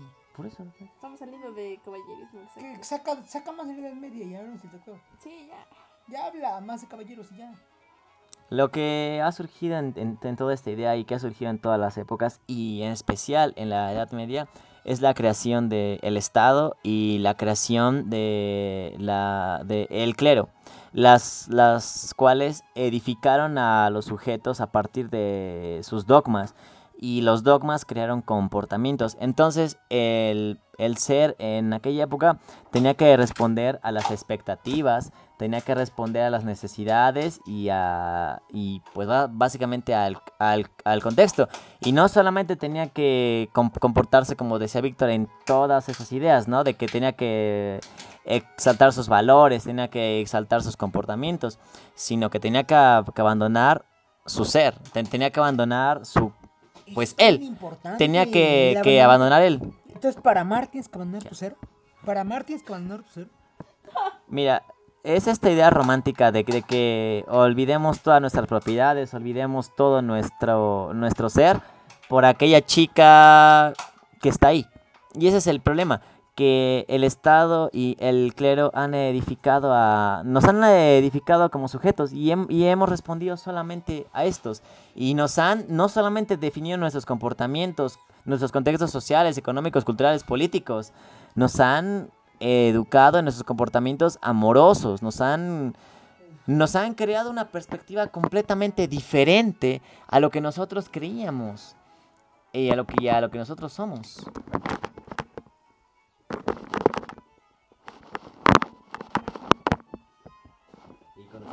Litsi. Leche. Ok. ¿Qué opinas de la Edad Media y de todo lo que se ha comentado? La Edad Media y el romanticismo, ¿para qué es?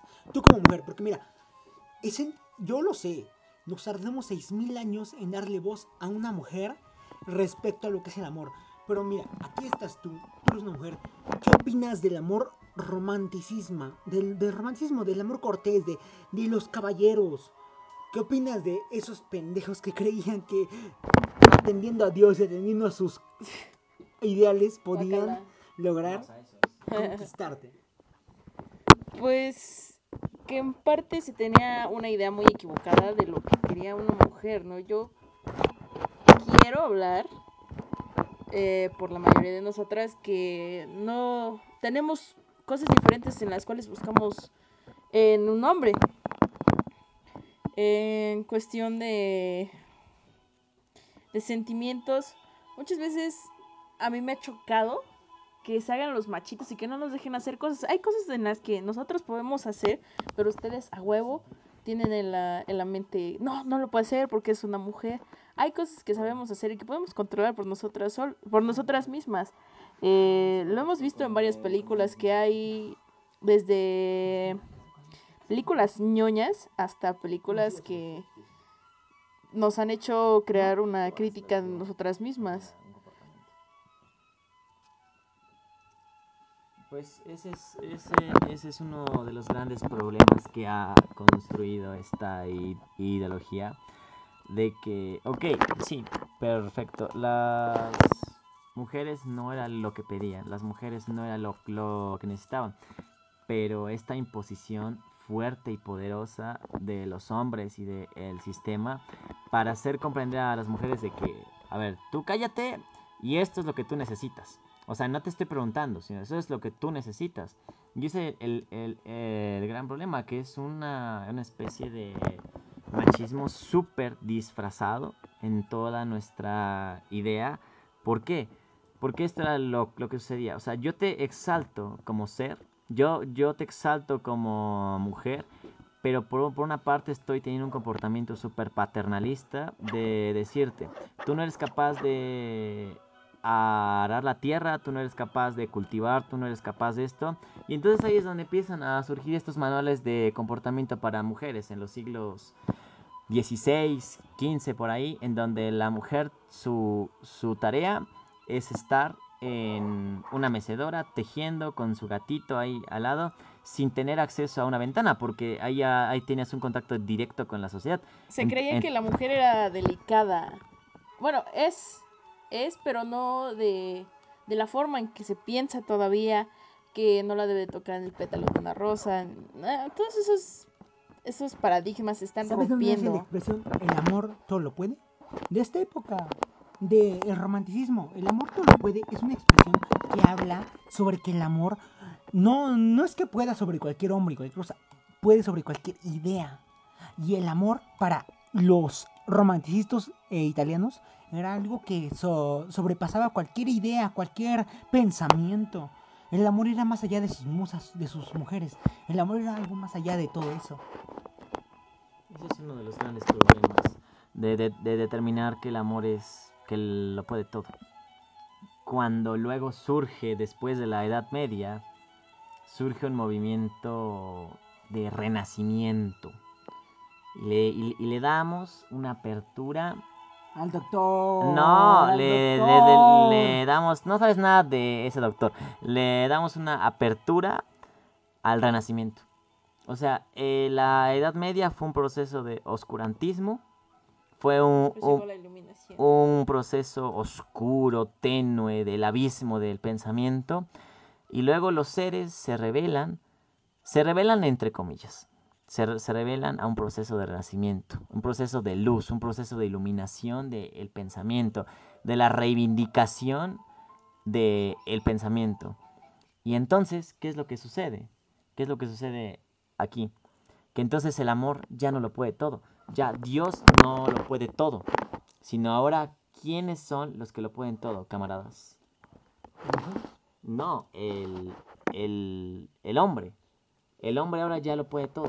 Y así se le reconoce como el, como el movimiento humanista. El hombre está en el centro del, del universo. El hombre es el único ser que es capaz de hacer completamente todo. Pero luego llega, Y es un gran peligro. luego llega, amigo, el 1813. Es que ¿para qué te vas hasta allá? ¿Por qué llegamos allá? No, estamos apenas en sal- saliendo de 1492. Por 500 años, el amor fue así. El amor fue una idea en la que solo los que tenían tierras podían poseer Es que a las mira. mujeres. Y el amor fue caballerismo, romanticismo y mujeres exaltadas a sus máximos ideales. El amor era para burgueses. Hasta que llega alguien que intenta Mm, No, entender el amor no, por raíces psicológicas del ser humano. Es que debes de esperarte, todavía no podemos llegar. Por ejemplo, tenemos que ir primero a René Descartes. Cuando él Descartes dice... fue antes No, en, en por Grecia. La hemos cagado, Proteo la ha cagado, compañeros. Busca a René Descartes. René Descartes hace una frase importante y es la que yo siempre explico a mis platónico, alumnos. El amor platónico.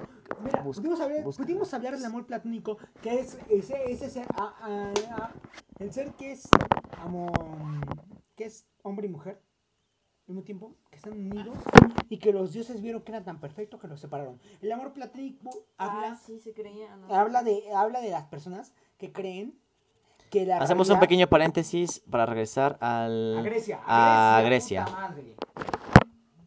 El amor platónico. A Platón nos contaba muchas tesis aparte del amor que hablaban sobre una- un ser andrógeno.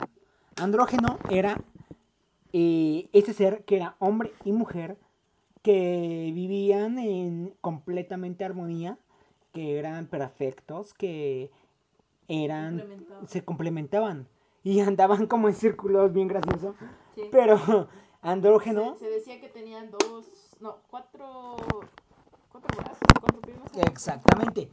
Pero andrógeno era tan perfecto que le causó envidia a los dioses. Le tenían miedo. Y en ese caso, eh, los dioses los separaron. Entonces, va a hablar, también nos saltamos mucho, Eddie va a hablar de Descartes. Entonces habla de Descartes. Ah, algo que también debe- debemos de, de comprender es esta, bueno, siguiendo con el paréntesis de Grecia, es esta idealización de los seres y de el, y de el, y del comportamiento. Hay una pequeña historia que se dice que supuestamente antes había seres deformes, no recuerdo ahorita exactamente los términos, pero eran seres que estaban pegados por, por, por la espalda. Andrógeno. Y, ajá, es exacto. Entonces estaban pegados por, por la, por la espalda y estos seres empezaron a, a querer ser más que Dios, empezar a, querer ser más que, que cualquier otro personaje. Y entonces, ¿qué fue lo que sucedió? ¿Qué fue lo que sucedió? ¿Qué fue lo que causó todo esto? ¿qué fue lo, lo que sucedió con, con, con, con todo esto? Que los dioses mandaron a dividir a esos seres. Entonces, a partir de eso, cuando se dividen estos seres, nosotros estamos buscando nuestra alma gemela, sup- supuestamente. Porque estamos buscando nuestra media naranja, los que nos complementaban. Lo que nos complementaban. Entonces, ¿qué es lo que sucedió con, todo esto? Es la idealización de las parejas, la idealización de la idealización de los seres, la, ide- la idealización de el amor. Cuando yo estoy metiendo a René Descartes, volviendo a todo esto, y aproximadamente en el siglo XVI, cuando es René Descartes, René Descartes no es de los griegos, eh, René Descartes avienta una frase poderosísima que aprendí en un seminario de filosofía de la historia. En la- eh, este chico, que le mando un saludo, no recuerdo cómo se llama, eh, él nos dijo esto. René Descartes avienta esta frase poderosísima, Chavos, vamos a la cual nos está diciendo que primero pienso, luego, existo. luego existo. Esta frase es poderosísima porque está dando apertura fuerte al nuevo movimiento renacentista, ya que en este movimiento lo que se generaba y lo que pasaba era que el conocimiento ya no era solamente de Dios, el conocimiento ya no pertenecía solamente a una deidad, sino este con, con esta frase de primero pienso y luego existo, este conocimiento se lo otorga a los hombres como Quetzalcoatl le otorgó el conocimiento a los hombres, como Quetzalcoatl le otorgó el, el, el maíz a los hombres. Esta idea, ¿no? De que el conocimiento, o incluso en la Biblia, que se comenta que al morder la manzana era la manzana de la, de la sabiduría, que al morder, morder Eva la manzana y dársela a Adán, le estaba dando el conocimiento, le estaba dando completamente todo este poder que tenía Dios. Y entonces René Descartes, en, este, en, en esta época, cuando se avienta esta célebre frase, le está dando el conocimiento a los hombres. Erradica completamente toda esa ideología de la Edad Media y se la otorga a la humanidad. Le dice, ahora tú eres capaz de, de pensar, porque tú al pensar, tú existes. Al pensar, tú otorgas un reconocimiento en las personas. Tú otorgas un pensamiento crítico, tú otorgas un cuestionamiento. Y entonces tú vas existiendo poco a poco tú vas existiendo. Entonces esta frase es poderosa porque a partir de ahí el amor ya no es más eh, Dios, ya no es más la idealización de todo, sino ahora se convierte en un poder de los hombres, de la humanidad. Estamos en 1500, todavía no vamos a ir al doctor. Puta, Ya te tardaste un buen. vamos al doctor, güey. A ver, En 300 años no hubo Tal más. vez nos En están, 300 tal vez nos están viendo ahorita personas de psicología y sé que lo van a hacer. Saludos a, a Mai. Quiero Hablar. introducir al doctor, Al doctor. Sigmund Freud, pero es muy temprano, pero bueno, eh, Víctor lo quiere hacer. Al doctor Freud. Por Dios, se tardaste años. Freud hace un estudio sobre las pulsiones humanas. En cómo es que el ser humano, desde su infancia, es el responsable No de lo que siente por los demás. Porque mira, niño. Sigmund Freud estudia esto. Estudia que un humano, un niño, desde que es pequeño, siente las pulsiones por reproducirse. O sea, es un ser que aprende de lo que aprende en su contexto. Entonces, Sigmund Freud nos, nos enseña esto. Nos enseña que podemos aprender y podemos escuchar de nuestra propia conducta. Para Sigmund Freud, el ser humano aprende a relacionarse consigo mismo desde que es un infante. O sea, para él el primer amor que tenemos es el amor como madre. O sea, nuestros padres son los primeros que nos enseñan cómo amar. Es lo que nos enseñan la pulsión de amar. Es como de, sin un padre, sin un hermano, no, no sabemos cómo, cómo comunicarnos con los seres humanos que tenemos a nuestro lado.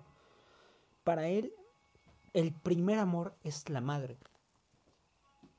Y si tu madre no te ama, y si Dios no te ama, construye seres apáticamente psicológicos que no saben cómo amar. Y en este caso, como la mayoría de todos creo, conocemos que el primer amor son nuestros padres. Nuestros padres nos, nos enseñan cómo amar, cómo... No, no, no cómo amar, cómo sentirnos amados. Porque no te mentiré, Litzy, no te mentiré, Eddie. Creo que nuestros padres nos enseñan cómo ser amados. ¿Qué es lo que debe ser el amor para nosotros? Pero nunca, no sé si me vais a decir, nunca nos enseñan cómo amar. Exacto. Nos enseñan cómo ser amados. Cómo es que debemos recibir amor. Y cómo es que el amor se trata de ser amados. Porque nunca nos enseñan que hay que tener que amar a alguien más. Pero para eso tenemos todo el bagaje historia, histórico que tenemos de los griegos, de, tenemos de la Edad Media, tenemos de todos ellos que nos enseñaron ya que tenemos que ser personas que se sacrifiquen por alguien más, tenemos que ser personas cultas, tenemos que ser personas que no solamente se vean bien, sino que actúen bien Que sepan escuchar. que sepan escuchar. Entonces, tenemos ya todo el bagaje cultural que nos enseñaron nuestros antepasados. Y aparte de eso, tenemos el hecho de saber que la primera relación de amor que tenemos en nuestra vida son nuestros padres. A partir de eso, el doctor interpreta que las pulsiones de amor son lo que conlleva a un humano a hacer lo que tiene que hacer. Letzi, ¿cuál es la primera regla para convivir en sociedad? No sé. ¿Cuál es la primera regla para convivir en sociedad, Eddie? Hay muchas. La ¿no? colectivización. No, no, no, no, no. ¿Cuál es la primera regla para convivir en sociedad? Tener algo en común. Colectivización.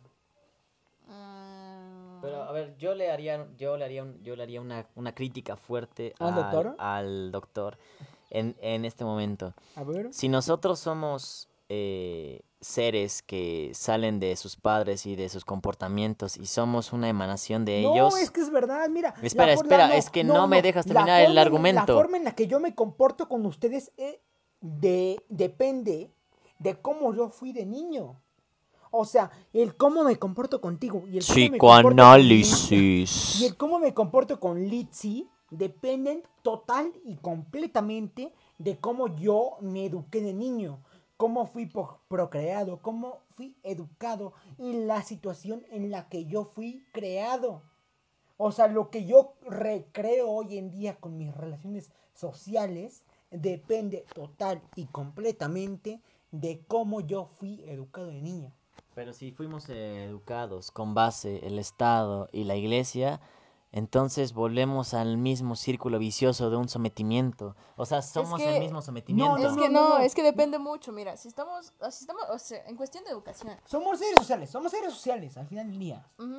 Pero si hablamos desde una perspectiva de educación, eh, encontramos a muchas personas que nos pueden dar muchos aprendizajes, pero lo que te hace como persona son tus experiencias, lo que tú vives. También incluye lo, lo que genéticamente eres, lo que tus padres fueron y los, lo- las cosas que te heredaron.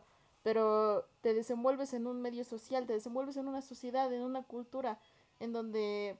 Ellos te dicen cómo ser y cómo comportarte. Ajá, exacto. Entonces, mira, no hablamos de lo que deberíamos ser, hablamos de lo que somos hoy en día. Pero ¿por qué somos eso? Porque fue educado por nuestros padres y, y asimismo sus padres edu- educaron a nuestros padres como ellos son.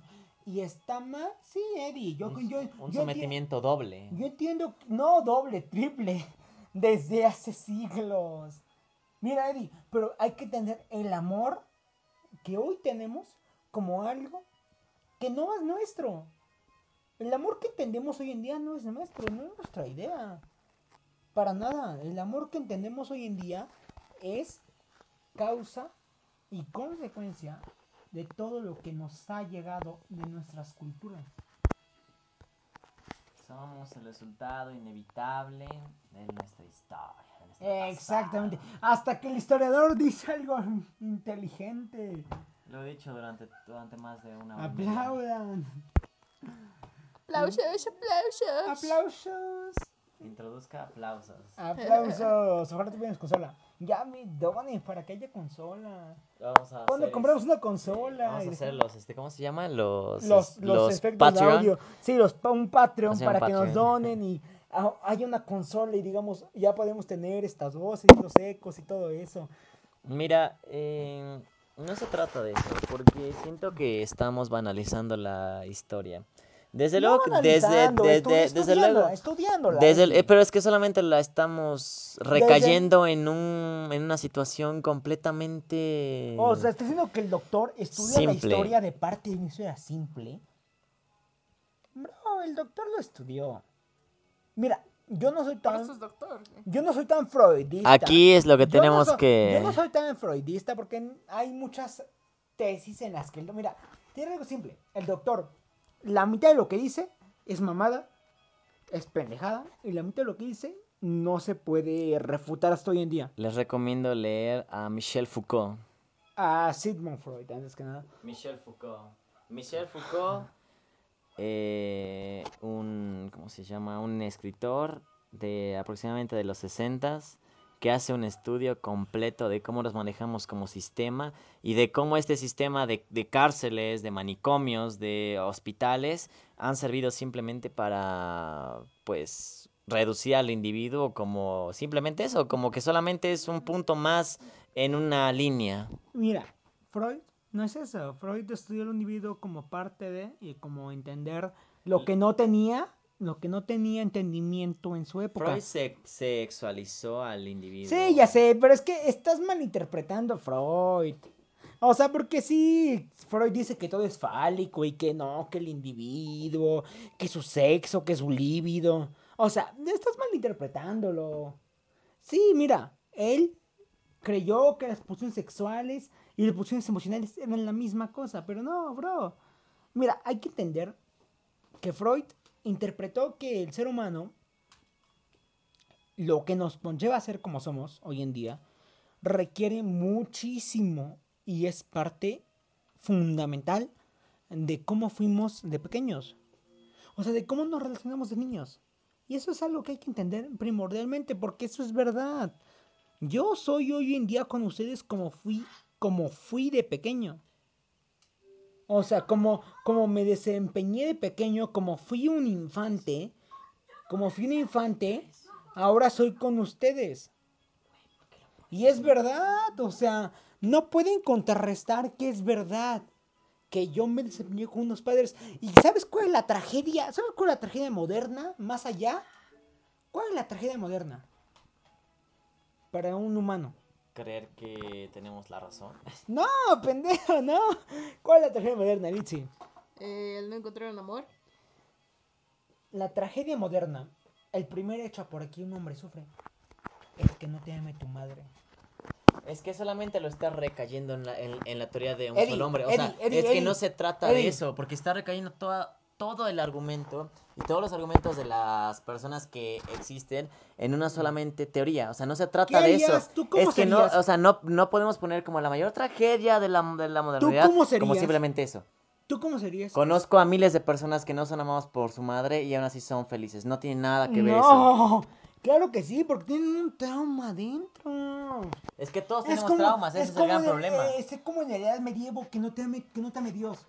Hay, hay una teoría. No, es como no que no te ame teoría, Dios. Es, es como que este- no te ame Dios. Imagínate que no te ame Dios en el medievo. No, no, no, espera, espera. Antes de, de que empecemos a hablar como de esas cosas, eh, en la escuela me enseñaron que había una teoría donde que es por eso que, el, por ejemplo, en los niños quieran más a su madre y se pongan más celosos por cuidar a su madre.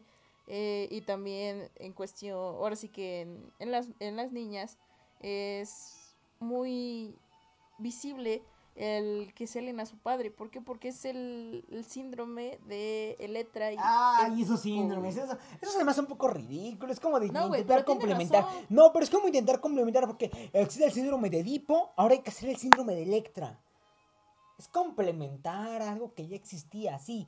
Es como de, no, es, eso lo dice Eric Fromm. Lo dicen los psicoanalistas posteriores a Freud. El psicoanálisis posterior a Freud, sí, se malinterpreta mucho.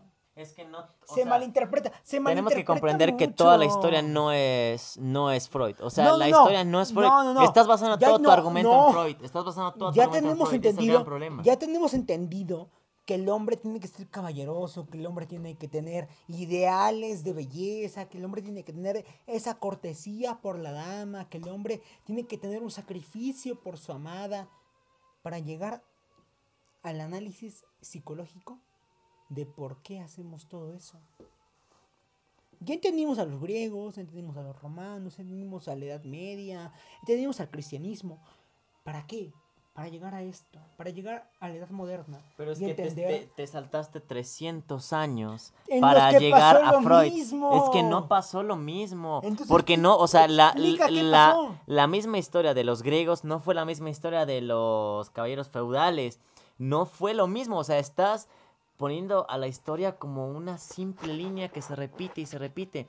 Eso no es cierto. La historia tiene un complejo mucho más alto de lo que tú crees. En el la historia, amor, la historia no es la tampoco, tampoco, no puedo 700 creerlo.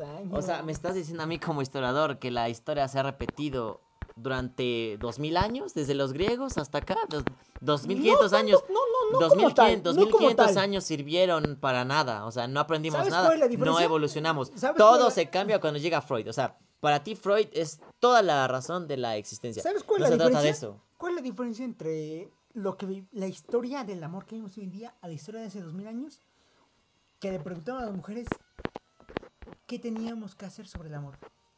Que por fin, después de 6000 años en las que no.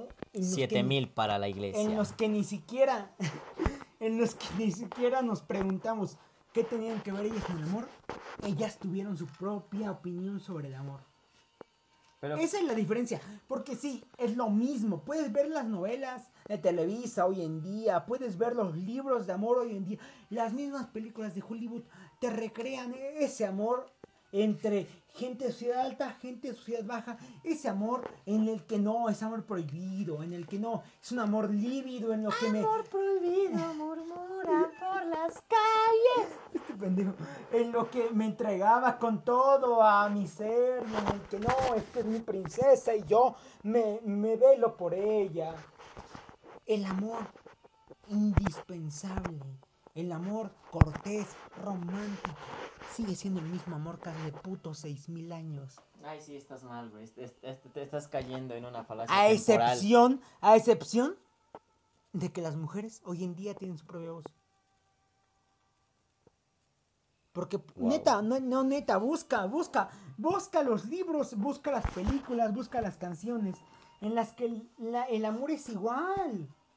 Dime una película de amor que no hable sobre un ideal romántico en el que un príncipe va a buscar una princesa o un, eh, no sé, burgués va a buscar una pobre campesina o empleada. O sea- Ve- dime una película. Me estás diciendo que tu argumento No, no, solamente no. se basa en las películas que estamos viendo para Porque es la para cultura, dar para dar para dar por sentado que el amor no ha evolucionado y no es hemos la tenido cultura hoy en día. A ver, es que estamos cayendo en una falacia. ¿Por qué? Porque dijimos primero, el amor primero fue para los caballeros, Eddie, el amor después fue para las mujeres y después el amor se convirtió en Dios. Entonces ahí yo veo que el amor está evolucionando bastante fuerte. No es que se haya convertido en todo eso. Se convirtió en mujer en el romanticismo. ¿Romanticismo en qué siglo? Ya te dije. Es que mira, es que cuando mira, acabó la Edad es que Media, mira, cuando te, acabó sal- la Edad te, Media. sal- te saltaste, Ya hablamos te de saltaste eso. 300 años. A ver, René Descartes 1500. Si hablamos de romanticismo es siglo XVIII, 1700. Siglo o sea, te, sa- te 16, siglo 18, 18, 17. búscalo cuando quieras. Ahí empieza el periodo ¿Cuándo fue- de ¿Cuándo fue la Divina Comedia? Tú busca. La Divina Comedia fue 1324. Desde el romanticismo. Es que no, desde que empieza el periodo de romanticismo en los franceses, te saltaste ese periodo tan importante para la historia, para, para dignificar el nacionalismo, para colocar al patriotismo, para colocar a la nación como el más importante, a los escritores que han muerto por sus ideales. O sea, te saltaste todo eso y lo tiraste a, a la basura para hablar de Freud. Te saltaste 300 años de evolución, de pensamiento, de los pensamientos más importantes, porque te saltaste A finales del siglo VIII. 18. romantic 18. Sí, 18. 1700. En- Me- me y tú me dijiste, a ver, mil, 1700, te saltaste hasta Freud. Es que dice, Te- comenzó aproximadamente en 1700 y finalizó en 1800. ¿Sabes cuál es Te, el- sal- sabes- te sabes saltaste Freud, te, Freud? te saltaste 300 años. La- Ese no, fue el no, no. problema. A Freud, ver, ¿sabes cuándo? Freud tuvo contacto con en hasta Trotsky. 1813. No puede ser. Busca a Freud, busca a Freud. No puede ser porque Freud tuvo un contacto directo con Trotsky aproximadamente en 1910, 1909. Y te lo puedo asegurar. Estás hablando con un historiador. Mira, Eddie. No Es que te saltaste 300 años de evolución del pensamiento. No podemos hacer eso. La sociedad y nuestro público tiene que ver que es importante esos 300 años. Mil set- 1600, 1700, 1800 son periodos importantes. No solamente todo es Freud. Freud no va ahí, porque entonces te saltaste a Pero Rousseau, te saltaste a. Robespierre. Es Pero es que ¿por qué te vas hasta posmodernismo si no metes al modernismo? Si no metes al romanticismo. El roma ya hablamos del romanticismo. No, Ya- ya rom- hablamos del romanticismo. A ver, romanticismo, ya ¿en qué momento?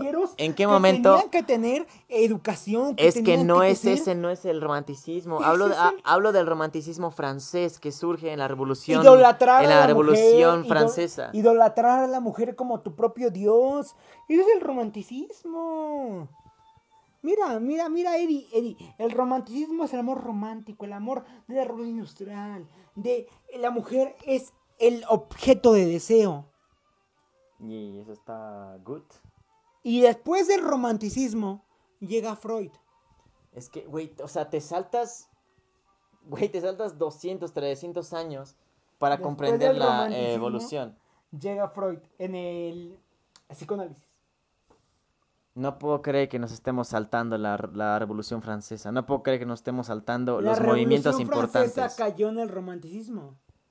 Es romanticismo en todo lo que da, ¿sí o no? La revolución francesa emanó el romanticismo y lo exaltó. No emanó. Claro que no, sí. No, cayó después de los italianos, después de que después de las cruzadas, Estamos después olvidando. de las guerras cristeras en toda Europa. guerras En todo cristeras. el, el- las cruzadas fueron guerras cristeras. Chavo, estás hablando. Y los cruzados entre el 1000 y el 1500 hacia Guerra Santa fueron el caballerismo, el amor caballeresco. Y después de ahí llegó el, homo- el amor romanticista. Llegó el hecho de decir, yo puedo pensar en las mujeres, yo puedo creer en que las voy a enamorar de esta forma. Ellas creen en los poemas, en los cantares. Llegó el, Cantares es de los griegos. llegó el romanticismo, bro. Y después del romanticismo, Pero ¿por qué nos saltamos al romanticismo y por qué no hablamos de él? Y no romanticismo es lo que tú estás diciendo. Hablamos de la Revolución Francesa. La Revolución Francesa dignificó al amor como, Ah. un, como un concepto. habla de ella. Yo, yo, yo, yo me salté eso porque habla de lo mismo. Es que no habla de lo mismo. Entonces habla de Porque ella. mira, si ya, Habla de ah, ella, si ya habla de- hablamos habla de ella. que el amor tiene que ver con los dioses, el amor tiene que ver con los seres, tiene que ver con la aristocracia, el amor tiene que ver con todos estos distintos tipos. A ver, si hablamos de, de todo esto, entonces el amor lo estamos convirtiendo en una banalidad asquerosa que es simple y monótona. El amor no es monótono, el amor tiene una evolución constante. Met- metámonos a... Ya hablamos de René Descartes. René Descartes publica esta frase aproximadamente como por 1580 y tantos. Estamos hablando de cuando él muere, creo que es en 1600, no recuerdo qué. Y empezamos a hablar del el romanticismo francés. Ese romanticismo francés que empezó a vagar por los callejones de Europa, que empezó a convertir esta sociedad bohemia en el café de la Croix, don- donde se discutía sobre la monarquía, donde se discutía sobre el absolutismo, donde se discutía sobre si un rey debería ser puesto por Dios o debería ser puesto por otra deidad. Estamos hablando más allá de eso. Cuando estos revolucionarios franceses como Rousseau, se empezaron a poner en este café ya mencionado, en donde ellos decían que tenían que tirar a un régimen. Y entonces ahí es donde nace el amor por la reivindicación de la sociedad. Yo sé que la revolución francesa fue generada por la clase burguesa, por la clase hasta cierto punto privilegiada, pero como lo explica Marx en el Manifiesto Comunista, es una sociedad que está creciente, una burguesía creciente. Entonces, lo que empieza a suceder en este momento es tirar a la monarquía, ese es el objetivo, tirar al absolutismo, porque ya se había dicho que el pensamiento era de los hombres, que el, que el pensamiento era de estos, de estos personajes que pensaban que se, va, que se valían por sí mismos. Las fechas son buenas. Que los personajes se valían por sí mismos, que los personajes tenían un criterio propio. Y entonces ahí es donde nace toda esta imagen, donde nace todo, toda esta perspectiva. Pero llega el absolutismo y entonces dices, a ver, pues no que el pensamiento estaba dicho por tales personas, no que el, pensamiento, entonces ¿por qué me está haciendo que el absolutismo, que por qué este cabrón está puesto por Dios? Entonces ellos empiezan a cuestionar. Ahí surge uno de los primeros, de las primeras rebeliones en la historia, por amor. Las rebeliones han sido puestas por amor. Las rebeliones han sido puestas por esta idea romántica de dar tu vida por edificar una sociedad diferente, por mejorar la sociedad en la que nosotros estamos inmiscuidos. Este periodo se le conoce como el romanticismo francés. En aquella, en, en, aquella época, a ver, cuando Rousseau publica en 1762 el contrato social, nos empieza eh, a explicar una clara percepción del individuo. Nos explica que el individuo nunca ha sido libre. Y entonces el amor se convierte en una herramienta poderosa para ocuparla en contra de la opresión y ser un estandarte de la libertad. Entonces el amor contiene y lleva en sí un nuevo significado. Evoluciona el amor a simples preceptos políticos. Y simples preceptos, preceptos políticos me, me refiero a unos completamente ya evolucionados y contextualizados por la época. Y aquí surge esta idea de ser bohemio, de un ser que vaga por las calles de Francia, predicando sobre la libertad, predicando sobre otros, otras ideas distintas, revolucionarias. ¿Qué significa revolución? Es una re, la re es una repetición y la evolución es una reevolución de lo que ya está dicho. Entonces el amor aquí toma una reevolución de lo que se tenía antes. Ya no es el amor de los hombres, ya no es el amor de la sociedad, ya no es el amor de Dios, es el amor de la libertad. Es un amor idealizado, un amor es donde nace un amor una idea totalmente distinta. O sea que la libertad no existe. O sea que los revolucionarios franceses se sacrificaron en vano. En vano y completamente porque el amor, el amor romántico, el amor de la Francia de 1800 es un amor es un amor idealizado, un amor hacia princesas, hacia príncipes, un amor hacia los burgueses, un amor hacia las personas, hacia las mujeres, que no existe y no va a existir jamás. Porque es un amor puro, un amor que no se da. Tú lo viste. Es un amor ideal. ¿Y saben cuál es el amor? Desde cierto punto es como un amor imaginario. Un amor imaginario. Un amor imaginario. Y es el amor más perfecto en la faz de la tierra. Porque es el amor que no existe. Porque es el amor. Es el amor hacia la chica, hacia el éxito, hacia la personalidad que no existe, que, que, nunca va a existir y que está en tu cabeza, que tú idealizas, que tú creas, que tú piensas, que tú sientes, pero que jamás va a existir en esta tierra. Y es el amor más bello, es el amor, es el amor que te trae toda la ideología de los griegos, que te trae toda la ideología de los cristianos en la Edad Media y que te lleva hoy en día hacia lo que es el romanticismo te lleva hacia el amor ideal, el amor, el amor ideal. Y antes del amor ideal, bueno, no antes, después, llega un personaje, un personaje un poco creativo, un poco pensador de su época. Porque sí, en la, en la Francia revolucionaria Se habló del romanticismo, se habló de el cambiar el estatus social y cambiar el pensamiento de masas. Y estamos en 1700 y cacho hablando de todo eso. Pero después de, después de las guerras, después del genocidio, después de todo eso, llegó un humano a hablar psicológicamente de por qué amamos. ¿Por qué amamos, Litsi? Mm, pues no es que deseemos eso, sino es que se da en el ser humano. El ser humano es. es su naturaleza, el, el tener sentimientos, el, el poder transmitir y, as- y querer que eh, más lo sientan, ¿no? Exactamente sentir. Amamos, Pero- amamos para sentir. Pero dime, ¿por qué sentimos? ¿Por qué amamos? ¿Tú por qué amas? Yo porque, pues no sé, es algo que se dio. es que no sé cómo definirlo. Sucedió, güey. Sucedió, eh. Shit happened. ¿Sabes qué? ¿Por qué me gusta la frase shit happened? Ah, de Forrest Gump, ¿no? Eh, No, shit happened. Shit happened significa la mierda pasa. Ah, Eh, en este caso el amor pasa. Y mira, el amor es inherente al ser humano, ya lo entendimos, lo explicamos. Los griegos lo vieron, los egipcios lo vieron, en la Edad Media lo vieron, los caballeros lo vieron, Francia lo vio. Y nos quedó el sentimiento de amar. Y de repente alguien en Austria, en Hungría, pensó, ¿por qué amamos? ¿Por qué tú amas? ¿Por qué tú amas? ¿Por qué yo amo? Y pensó que tal vez el sentimiento de amar es algo que tenemos desde que nacemos. Cuando tú naces, ¿quién te ama a ti, Eddie?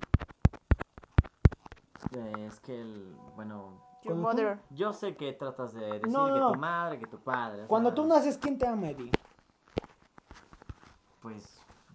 Si lo transformamos a algo completamente. En tu vida, en tu contemporáneo, vida, en tu vida. Porque hay, hay personas a las que no los ama su padre, que ni siquiera los quiere tener, que los quiere abortar y que s- son nacidos en un aspecto social precario. Dime, Eddie, ¿a quién te amó a ti cuando naciste?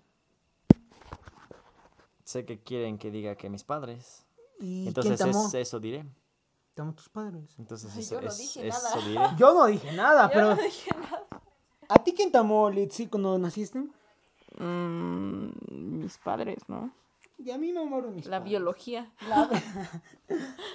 Te bendijo. La ciencia. Te bendijo con el don de nacer. Pero mira, nacer es algo complicado porque mira, cuando tú eres niña, cuando nosotros somos bebés, somos un poco mutantes. El ser humano es el ser más mutante de los homínidos. Somos personas que tenemos el cráneo más grande que nuestro cuerpo.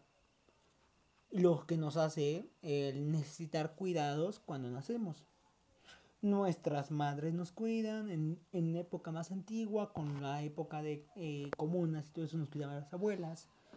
Hoy en día, pues sí, nuestras madres nos cuidan. Siento que la tragedia más grande para un ser humano es que tu madre no te quiera.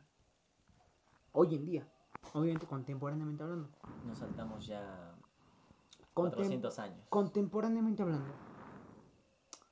Para eso Freud, en el 1813, tenía una tesis, tenía un escrito. Decía que lo que aprendemos de amor, que lo que aprendemos de relaciones sociales, lo aprendemos en nuestra infancia.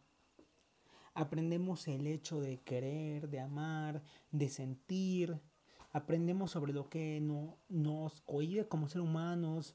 La, pri- la, pri- más, la primera regla de la sociedad, ¿sabes cuál es? Va a decir una cosa de Freud. ¿Cuál? Apuntados todos. el no coger a tu madre como hombre. La primera regla es no puedes tener sexo con tu madre. Es lo que nos diferencia de los animales. Porque si tú sueltas a tu perro y eh, ya tiene año y medio, ya nació, lo sueltas con su madre, él se la coge.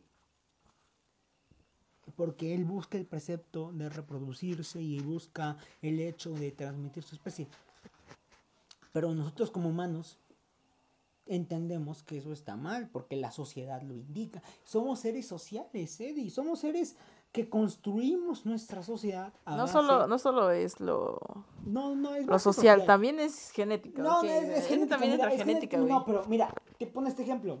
pone este ejemplo en estudios, en estudios nuevos en América. Si tú tuvieras la posibilidad de, no sé, tener relaciones con tu hermana con condón, o sea, no va a haber pedo social, no va, no va a haber pedo genético, ¿lo harías? No. Hay gente que dice que sí. Los norteños. Los, los, los de Monterrey. los de Monterrey. No, o sea, te ponen que la primera, la primera regla para estar en sociedad es, es, es el sentido de el, eh, no tener situaciones de ese estilo. Entonces, llegamos a Freud. Tenemos en cuenta que no podemos eh, tener actitudes de ese estilo en sociedad, porque la sociedad es como que no nos los prohíbe, no nos los permite. Pero para todo eso tenemos una concepción, una creación del amor que lleva añ- años y milenios creándose. Para sí, lleva años y milenios y siglos creándose. Entonces ya generamos que el- ya El amor, el, Entendimos el el el amor amor- que tenemos hoy en día no es algo nuevo. Pero fue una evolución. Fue una evolución exactamente, Eddie. El amor que tenemos hoy en día no es algo que tú y yo hayamos creado ayer. El amor que tenemos hoy en día es porque se creó a través de siglos y siglos de años. Y porque las personas que vivieron, vivieron antes que nosotros entendían que eso tenía que pasar de alguna forma o, o eso tenía que pasar de otra forma. Pues entonces, a ver, ¿en qué siglo vamos? En el 19, 1800. Sí. Ahí es donde podemos introducir los movimientos sociales. el amor. Como el amor- El amor a través de movimientos. Cómo el amor este, edificó este, los movimientos sociales, cómo los, los, los inspiró, cómo a partir de pensadores de Rousseau fue generando ese pensamiento de revolución, ese pensamiento de estar en contra de un status quo que mantenía a la élite acomodada. Entonces, por ejemplo, no, no, es que mira, si yo siento que el amor va muy de la mano con el proveer. El amor va muy de la mano con el, el dar. Porque mira, si no, si no le das algo a tu pareja, ¿por qué estará contigo? O si no le provees, el proveer es como de dar y... pero esa es una idea, mo- esa es una, es No, no idea es, mo- con- no es con- moderna. contemporánea. No, no, mira, no le apliques al capitalismo. Hablo que le apliques al, al ser humano en general. Es que es una idea Si no le contemporánea. provees amor, o le provees atención, o le provees cariño, o le provees tierras. ¿Por qué será? O sea, no incito a que la gente que esté escuchando nos diga, no, es que si no tengo un carro, si no tengo una propiedad, no voy a enamorarme de nadie. No, no, no, no es pendejo. o sea, el punto está en que tienes que proveerle algo a tu pareja, tienes que darle algo. Tienes que ella se sienta parte de algo más grande. Pero es que ahí estamos llenando expectativas. Ese es el gran problema. Pero es parte de las relaciones, o sea, no hay Genera- generar no, no, no, no, expectativas. No, hay relación que no se llene con expectativas. Tú dime por qué andas con una chica. O sea, ¿por qué sales con una chica? Tú sales con una chica por el simple hecho de que ella es ella es bonita y está toda tonta. Eso también es una idea mala. No, pero no, actualmente por, actualmente, por cómo piensa, a- actualmente es por, no, tú dime. por ello. ¿En qué te fijas en una chica? Actualmente, actualmente hablando, dejemos de lado. Tú por tú Edwin, ¿por qué te fijas en una chica? no, no pienso responder mucho esa pregunta, pero solamente diré que actualmente es por la forma en que piensa, simplemente. tú tienes una recreación de que el hecho de cómo una persona piensa influirá en cómo tú te relacionas con ella. ¿Por qué dime? ¿Por qué andarías con una chica que no piensa como tú? Si tú le das un valor muy grande al hecho de cómo piensa. Lo he hecho y no funcionó muy, muy bien. Entonces, A partir de No. experiencias, el individuo va edificando su propia realidad. me encantó eso. El amor es una construcción a base de experiencias. Es que es lo que yo les decía, pero ustedes no, decían no, que no. que, sí, el, que el amor no es no es subjetivo, que a El partir amor es de subjetivo, el amor es a partir de experiencias. podemos este regresar el podcast y me dijeron que el amor no era subjetivo. Escuchen, mira, ¿Cuándo? Que el amor ¿cuándo? no era sub- subjetivo. ¿Cuándo? Que dijeron que no, que el amor no solamente era eso, que el amor no era depende de las experiencias, que depende más allá de ello. Pero bueno, en fin. El amor es se- una Es se- construcción se, basa en muchas cosas. Y, y en la formación de experiencias, claro que eso es este. Es un punto que a huevo lo debemos de tomar. No es porque no queramos, es porque a huevo te tiene que pasar. Entonces, pues yo creo que a partir de las experiencias el sujeto va creando sus conceptos. Eso es algo muy importante. El amor es una construcción social a partir de nuestras propias experiencias.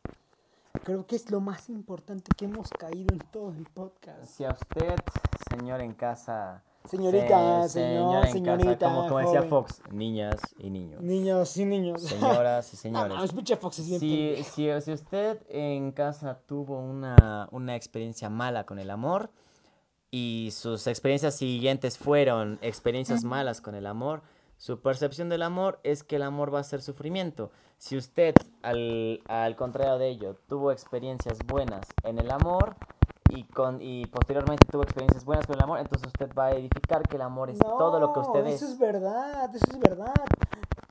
Mira, la primera experiencia en el amor es importantísima. Pero es que la primera experiencia solamente suele ser mala. Por ejemplo, No, no, cuando no, tenemos no nuestra primer- no, siempre. cuando tenemos nuestra primera borrachera o cuando tenemos nuestras primeras veces. Pero es que no la primera vez en el siempre- no amor es siempre como la primera vez que, que te metes una droga potente. Es como la primera vez que fumas. Proteo inspirando a la gente a que consuma drogas desde No, el 2020. No, o sea, la primera vez que estás en amor, que te enamoras, es como la primera vez que te drogas. Y es como, de- es una droga muy potente que te genera dopamina en el cerebro. Cocaína. Dopamina. Cocaína. Dopamina. Ok, es la primera vez que en tu cerebro hay felicidad. Por todos lados. Felicidad y felicidad. Es como de, ay, soy tan feliz. Y siento tan feliz con esta chica. Este chico. Voy a Entonces- poner a, a llorar ahorita, güey. Eres Y gay. Eres gay. Ya sé que sí, Eddie. Mira, ¿Qué? ento- y entonces, ¿Qué? de repente, todo va tan bien y son tan felices y hablan de todo lo que les gusta a todos ustedes. Y de repente, pues como que no, como que no te gusta cómo habla, como que no te gusta su forma de ser. Y dices, no, pues es que sí, pues coge bien, pero no me gusta cómo habla. Y es como ay, no, cuando salimos no, no, no nos llevamos tan bien. Es que cuando empiezas a tener esos pensamientos, empiezas a encontrar cualquier cosita para terminar con esa persona. Ajá. Pero no cualquier cosita, hablo de, hablo de... Ah, ya nos ah, saltamos al siglo Sí, XXI, ya, ¿no, ya chavos? ya, Ya, estamos en el siglo XXI, ya. Es que no, por no ejemplo... me dejó hablar de Freud. estábamos no me dejó hablar de Ya no Freud. sé qué estamos Hablaste, hablando. hablaste de Freud, güey, y yo Eh, te no dije... me dejaste, entonces, hablemos del Pero siglo XXI. te saltaste, güey, te, te saltaste 300 años, güey, o sea... Ya sé, hablemos del siglo XXI ya. No, O sea, no, no, A no, ver si no. eres feliz. Hablemos del siglo XXI. Eh, Mira, Yo no estoy feliz con el siglo XXI, güey. A mí me gusta el siglo XXI. Yo no, güey. Porque hay... Somos precarios en este siglo. El siglo XXI nos da muchas ah, oportunidades para entender. ¿Y el siglo XX qué pedo, güey? Había amor. Y había... Es que el, el amor no es solamente eso, chavos. Tenemos que comprender que el que amor hay que evoluciona. entender, hay que entender que el amor y el romanticismo no es lo mismo. Es que mira, lo, lo que tenemos que hacer es comprender cómo el amor evoluciona para tener ya esta idea de por qué tenemos este amor actualmente. No, mira, mira. El amor actualmente se basa en dos corrientes. Se basa en el amor romántico y en el amor cortés. Amor Disney. El amor Disney es amor co- romántico. El amor de hay mujeres esperando que yo las rescate y hay mujeres esperando que yo sea el héroe. Es el amor Disney al final del día. Entonces, mira, Eddie, ya llegamos al siglo XXI. No, güey, güey. ¿Y el, y el del siglo XIX y el siglo XX? Ya ¿Qué pedo? de... Es que no hemos hablado del siglo XIX. El siglo XIX también aporta Hablé de grandes Freud. cosas. Y hablar de Freud no se trata de hablar de todo. Freud Ok, abarca el eh, mar. Tiene, tiene un punto a favor Bueno, este güey. habla, de, porque- habla XIX. Pues es que ya no se puede porque ya nos saltamos mucho tiempo. Ya Habla, estamos hablando habla, de habla, revuelto. habla, habla, habla, habla. Es que, mira, lo, lo que- lo que tenemos que comprender es que la percepción del amor que tenemos actualmente ha sido una percepción eh, edificada y evolucionada por la sociedad. O sea, ya tenemos, porque miren, im- imaginen todo esto. Yo en un bote voy metiendo papelitos. poco a poco. Primero meto el papelito de que el amor es este. Pues es para generar vínculos sociales, primero, por, para, para, para, para generar todo esto. Después de eso yo meto papelitos para decir que el amor es una explicación del conocimiento. Después para meter que, una, que es una explicación de Dios. Después para meter que es una explicación este, para las mujeres. Después que es una explicación del amor para hablar sobre las revoluciones, sobre el cambio. Entonces al final del día, ¿qué es lo que pasa en mi bote? Encuentro todo, toda una sopa de conocimientos ya eh, conceptualizados de lo que es. Y entonces yo ya voy creando una percepción mucho más amplia de lo que es el amor para mí. Porque ya hemos aprendido a lo largo de toda esta historia qué es el amor y qué, es, y qué no es el, el amor. Entonces no nos podemos saltar siglos, no nos podemos saltar épocas, porque es necesario. O sea, no el siglo XIX se basa en Freud. El siglo XIX también podemos hablar de grandes eh, escritores que aportaron el, el conocimiento, que, que, aportaron completamente todo. Entonces, en el, en el siglo XIX ya para generalizarlo un poquito más y que no solamente sea Freud, porque Freud tuvo un contacto directo con los revolucionarios socialistas, es que, a ver, en este siglo XIX surgen las revoluciones más prominentes de la historia, surgen la, los movimientos anarquistas, surgen los movimientos socialistas, y estas personas basan toda su idea en la abolición del Estado, en la abolición de la autoridad, en la abolición de los medios de producción tomados por, la, por los grupos burgueses, porque recordemos esto, en la segunda revolución industrial, ¿qué es lo que sucede? ¿Qué es lo que pasa en esta segunda revolución industrial? Que las ilusiones, porque tenemos que comprender que el amor también está basado en ilusiones, que el amor está basado en sueños. Entonces, ¿qué es lo que sucede en esta revolución, en esta segunda revolución industrial? Que los burgueses que estaban al, al, mando de las fábricas y demás, le quitaron el sueño completo a los proletariados. Le quitaron completamente el sueño a la, a la clase obrera, eh, eh, poniéndolas y colocándolos en los, en, en los sitios más profundos de la emancipación del, del, individuo con sus ilusiones. Porque los ponían a hacer los, los ponían a trabajar fábricas, los ponían a trabajar jornadas que los mataban y la esperanza de vida solamente estaba en aproximadamente 35, 40 años. Entonces, ahí esa percepción del amor se perdió para la humanidad. ¿Por qué? Porque la clase burguesa, porque la clase que en verdad se que, estaba por el dinero y demás, le quitó esa ilusión a todos, le quitó esa ilusión completamente a todos y el amor ahí se perdió, el amor ahí perdió un rumbo, pero hubo personajes importantes en la historia, llamémosle Bakunin, Kropotkin, llamémosle Proudhon, llamémosle Marx, llamémosle Engels, llamémosle Freud incluso, personajes que se rebelaron contra un sistema que cuestionaron este y que convencieron a colectividades para que estos le siguieran convencieron a estas, a estas masas para que basaran su sentido de vida en recuperar su libertad. Un sentido que a veces es, es cuestionable, pero que se puede pero que se puede comprender a partir de los contextos y demás. Entonces es importante meter el siglo XIX, porque el siglo XIX se le conoce como una pérdida total del amor, se le conoce como una pérdida total de las ilusiones, pero aparte, como hay una frase que no recuerdo quién la dice, pero dice que eh, cuando tocas fondo, lo único que tienes que hacer es subir. Lo único que te queda es subir. Y esto fue lo que le pasó a los anarquistas, lo que le pasó a los socialistas, que ya que tocaron fondo y asesinaron a sus compañeros y demás, y les quitaron el significado de amor, lo único que tuvieron que hacer es ascender, rebelarse, eh, contraponer esta idea de el sistema como algo irrompible. Oye, y entonces... Perdón, perdón, perdón. Este, ahí no también este, salió lo que sería no amor, pero sí como interpretaciones del amor, que obviamente son equivocadas, como del sexo, el, el estar con alguien que no tienes un bien común, pero de todos modos, nada más por estar con esa persona te hace sentir bien. ¿Cómo ves? Es que todos buscaban una especie de distracción a, a su contexto. Ajá. Por ejemplo, hay una historia que plasma Eduardo Galeano en la que dice que un, este, un obrero anarquista cansado de que no lo contrataban y demás, llega a su casa y su hijo le, pues, lo, lo único que tiene es abrazar a su hijo porque su contexto era deteriorante para él. y lo único que buscaban era una salida, era un- una manera distinta de ver la vida. Y la historia termina en una especie de frase graciosa y un poquito buena en la que dice que su hijo le pregunta a su papá, al finalizar la historia, ya como 20 páginas después, le pregunta a su papá, papá, ¿y quién hizo el mundo? Si no lo hizo Dios, ¿quién hizo el mundo?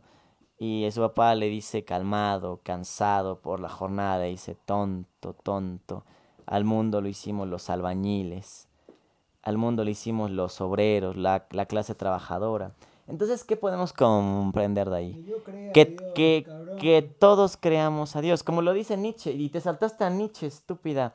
Ni- Nietzsche, ¿qué es lo que dice en este libro del- de la Gaia Ciencia que todo el mundo comenta? Dice, Dios ha muerto, Dios sigue muerto y nosotros le hemos matado. Pero no habla de ¿Cómo Dios- podemos? Ya no, lo no, sé, de ya lo sé. murió, habla de que la, Este eh, idiota cree que yo pienso que Es que así- esto es así lo puede- literal, así lo puede pensar la que esto es gente. literal. No, no, no, lo puede pensar la gente literalmente. Habla de que el ser humano a través de los siglos tiene que crear una nueva visión de Dios consigo mismo.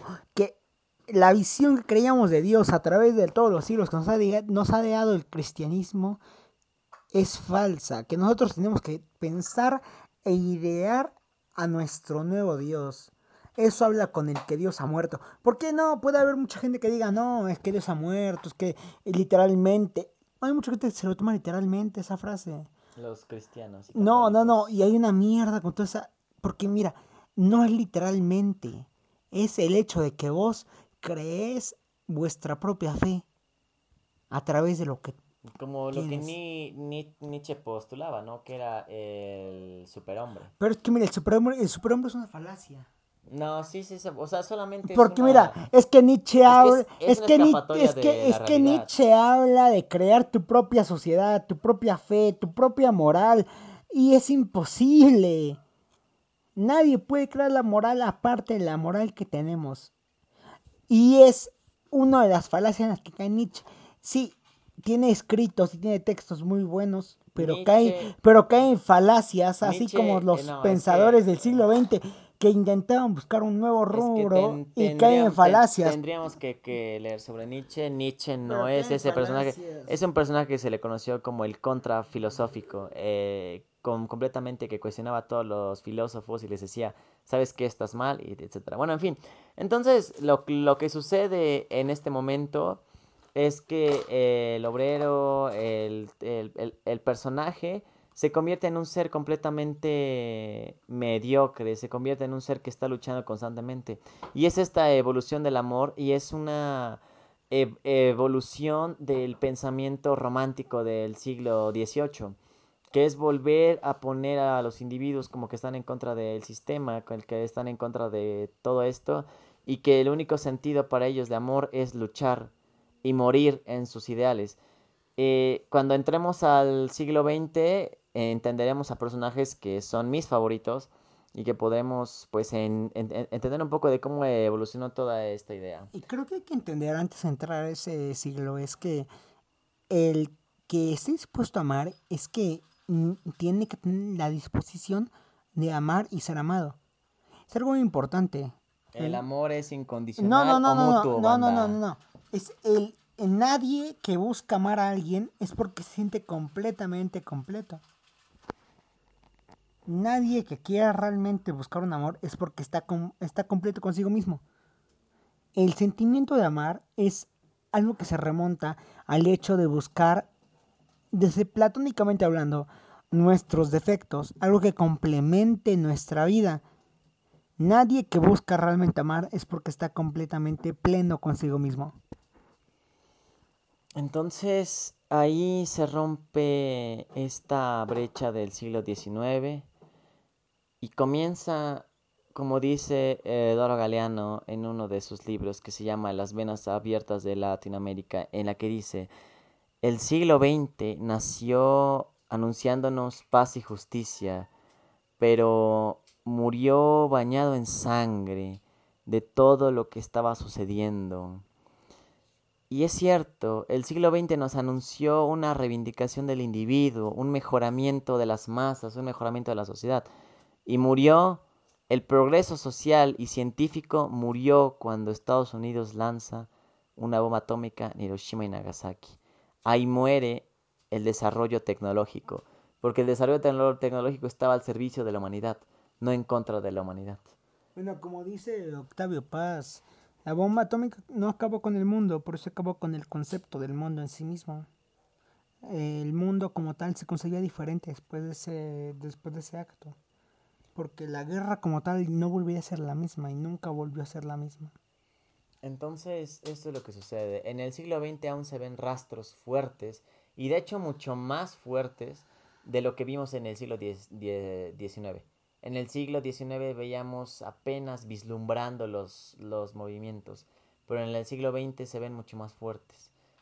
Y aquí toma presencia muchos movimientos, muchas, muchas causas que pues podrían tomarse en otro podcast, por ejemplo, de la revolución este, mexicana, la revolución rusa, la revolución cubana, la revolución guatemalteca, y eso será un podcast de revoluciones, ¿no? Del siglo XX, futuramente, posiblemente. En fin, entonces eh, lo que sucede en el siglo XX es una edificación de las masas, no separándolos del individuo, porque las masas ac- actúan por sí solas. No necesitan de un líder, no necesitan de un mandatario para que les diga qué hacer. Las masas se manejan en, individuos separados para generar un- una colectivización. Eh, aquí, ¿qué es lo que sucede? Que en, el, que en el siglo XX vemos mucho más poderosos los movimientos socialistas.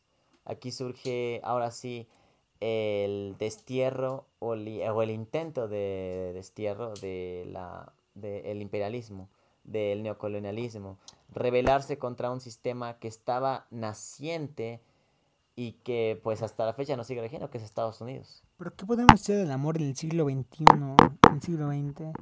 El amor como tal, en lo que entendemos, es eh, despegarse de tu propia, propia humanidad para entregarse a una humanidad compartida. Habla del bienestar del otro más allá de tu propio bienestar. Habla de creer que la persona a la que tú te estás entregando importa más que tu propia persona individualmente. Y eso es algo que tiene que rescatarse de todo eso, de las vanguardias, el hecho de amar al prójimo más allá de ti mismo, y no más allá de ti mismo, más allá de Dios, más allá de lo que es permitidamente visto y no visto. Es eso el amor en el siglo XXI y es una maravillosidad, porque te enseña el hecho de que todo lo que hemos aprendido, todo lo que hemos estudiado a través de los siglos, a través de los años, nos da la pauta para entender el amor actual, el amor en el siglo XXI, en el siglo XX. Hay un poema muy bonito de Jorge Bucay que me encantaría relatarlo, pero al final del podcast. Bueno, oh, una vez. Recítalo. Jorge Bucay en el libro de Amarse con los ojos abiertos dice, quiero que me oigas sin juzgarme, quiero que me opines sin aconsejarme, quiero que confíes en mí sin exigirme, quiero que me ayudes sin intentar decidir por mí, quiero que me cuides sin anularme, quiero que me mires sin proyectar tus cosas en mí, quiero que me abraces sin, sin asfixiarme, quiero que me animes sin empujarme, quiero que me sostengas sin hacerte cargo de mí. Quiero que me protejas sin mentiras. Quiero que te acerques sin invadirme. Quiero que conozcas las cosas mías que más te disgusten. Quiero que aceptes y no pretendas cambiarlas. Quiero que sepas que cuentas conmigo sin condiciones. Y más que nada, creo que el amor, ante todo, ha llegado a eso. Al amarse sin condiciones. Al amarse indiscutiblemente. Porque el romanticismo es hermoso. El romanticismo es el sentirse enamorado pese a todas las cosas. El romanticismo es el hecho de amar a alguien pese a sus defectos, pese a sus manías. El romanticismo trata de querer a alguien más allá de lo real, más allá de lo tangible. Y el amor es diferente, el amor es lo que, lo que creemos que debería de ser. Y una relación actual está compuesta por ambas cosas. Y creo que hay que hablar de eso antes que nada. El romanticismo y el amor. ¿Qué los diferencia, Eddie? Ya lo habíamos comentado. El, el- el- el- romanticismo es la corriente, el amor es lo que lo causa. Las, las causas subjetivas que postran al humano a tener distintos comportamientos. Solo eso puedo decir. Hasta aquí mi reporte, Joaquín. Eh, Litsi, ¿Qué? romanticismo y amor. Ay, el amor es. Es. No sé, yo tengo una definición totalmente diferente. Eh, para mí, el amor es. No es complementarse porque uno ya, ya está completo. Uno debe de aprender a amarse a sí mismo. Debe de. También tiene que ver el amor propio. ¿eh? Es, un malo tema delicado. es malo el opio, Deja pero es más malo el amor niña. propio. Ok, eh, Lea Palíndromo de México. eh, muchas veces pensamos que al, al enamorarnos es un error, pero no, enamorarse está bonito, es, es, a lo mejor si llegas a tener esos pensamientos de que esa persona lo hará también, pero siento que deberían, en ese aspecto es un poquito de arriesgarse y de ver quién gana. Bueno, no, no, no, no, de, de, Ya, no. sí, ya la cagué. No, aguanta. Para- Litsi, Para no digas eso, no. ¿Qué vas a hacer? No, vete la verga, déjame. Este. Es de. no- sin importar que ganes, es, es bonito cuando amas a una persona, te hace sentir bien. Como ya lo habíamos comentado, te hace sentir esa dopamina bonita. A lo mejor los, a los primeros días, pero ya es cuestión de cómo le enseñaron a esa persona, cómo o cómo esa persona se desenvuelve cuando alguien la está amando. Y el romanticismo. mm, siento que es algo complicado, pero. Es. Siento que los romanticistas arruinaron el amor. Es que sí, para. No, bueno, no. deja que hable. Ajá, a ver, ahorita, ahorita. Eh, el romanticismo ha hecho que veamos las cosas de hoy en día muy. Muy diferente y creo que hasta de manera incorrecta. Porque hay cosas que no están bien y que se romantizan desde cierto. No sé cómo se dice. ¿Sí se dice? Romantizar. Es, es que es, por ejemplo, a ver, eh, Deja que hable, deja que hable. la depresión. explique es- eso. Está bien. O sea, la depresión está bien ¿Y romantizada. los celos? No. Y los celos también. Ahora sí. Ah, ok. Y los Exacto. celos. Eh, hemos visto de. Me voy a ir un poquito a lo contemporáneo. De, de las relaciones de hoy en día. Que se- vimos que se puso de moda lo- las relaciones tóxicas. Lo cual no está nada bien. Hacen creer a los demás que está bien, pero en realidad no. Eso es a lo que yo, bueno, es lo que yo tengo de una idea de lo que es el romanticismo. Lo romantizan para que la demás gente lo vea bien, cuando en realidad está mal. Pues sí, es que está mal. O sea, no puedes eh, encajarte en un estereotipo social porque... ¿Qué son los celos? Más que nada que el descontento por ti mismo socialmente de que tu pareja esté actuando de una forma que no te compete.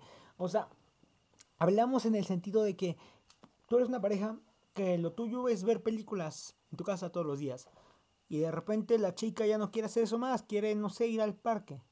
Entonces tú te encelas porque ella está buscando su propia personalización a través de sí misma y está dejando de lado la relación que tenían. Ese- Ahí- ahí- como tal no son celosos, ¿sí? Ahí podemos met- meter este tema que estábamos comentando ya desde hace tiempo, que es la que es el vacío emocional que solemos tener en esta edad contemporánea. ¿Por qué? Porque, o sea, a partir de ello, y yo me considero en ocasiones que tengo un vacío emocional bastante fuerte que trato de llenar en ocasiones. Espera, espera. Despersonalización. En- en- entonces, ¿qué es, qué es lo que sucede así? Que por eso yo me pongo celoso. Por eso yo actúo de esa manera. O sea, no me estoy hablando yo como esto, porque estoy tratando de la... Estoy generando un proceso de reivindicación del, del, del pensamiento. Ya no trato de caer en esas banalidades. Pero en, en ese momento yo me ponía así porque pues dependía de esa persona. Tenía un vacío en, en mi comportamiento, tenía un vacío que necesitaba llenar y que si esa persona no lo quería llenar, entonces yo me sentía completamente abandonado Entonces, ese es uno de los problemas de los celos, Eso que generamos dependencia. Acércate, acércate. Bueno, y El también... doctor habla de eso en sus tesis, hablando de que el ser humano realiza dependencias desde que es pequeño en lo que le carece de, de afecto. O sea, lo que tenemos hoy en día es parte de lo que nosotros vivimos de pequeños. Puede que, pero siento que no, no va tanto. Porque puedes. Para la banda informar, Litzy es muy buena en el tema de amor del siglo contemporáneo, o sea, el siglo XXI. Y No, que Litzy hable. No es cierto, no es cierto, pero hago lo que puedo. Eh, bueno, yo siento que. ¿Qué, ¿Qué habías dicho? Hasta se me fue el avión de que estaban diciendo ahí. Ay. El amor, el amor. Conceptualiza tu idea del amor otra El vez. amor. Eh, amor contemporáneo. Amor contemporáneo. Ahorita hemos visto muchas relaciones en donde. Los celos y todo eso. Ajá, ajá. es- Iba yo a lo, a lo de las relaciones tóxicas. Eh, y los celos. Para mí, el celar a una persona está mal porque es, estás pensando que esa persona te pertenece. O sea, le estás diciendo que no haga eso porque a ti no te parece y a ti no te gusta y tú lo ves mal. Pero en realidad no sabes si, si esa persona lo está haciendo porque pues, es algo que hizo siempre o no sé.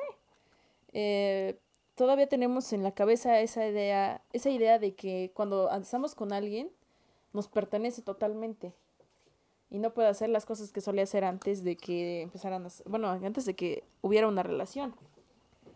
Entonces, eh, es, es complicado el, el empezar a tocar esos temas porque hay mucha gente que se enoja que dice, no, es que cuando andas con alguien debes de serle fiel solo a esa persona, debes de salir con solo a esa persona, pero no es así, banda. Eh, el hecho de tener una relación, para mí, es la confianza, el respeto y el que te diviertes con esa persona, no el que... Comunicación. Ajá, No, no, comunicación. creo, creo que es importante en las relaciones actuales, porque mira, el romanticismo va más allá de coger. O sea, porque digo, o sea, tú vienes con una novia y dices, no, pues cogemos, y vemos películas, y volvemos a coger, y vemos más películas. Pero de repente en todo el coger y todo ver películas, alguien, uno de los dos dice, ¿tienes hambre? Porque se vuelve mon- monótono. Exacto, uno de los, uno de los dos tienes, dice, ¿tienes hambre?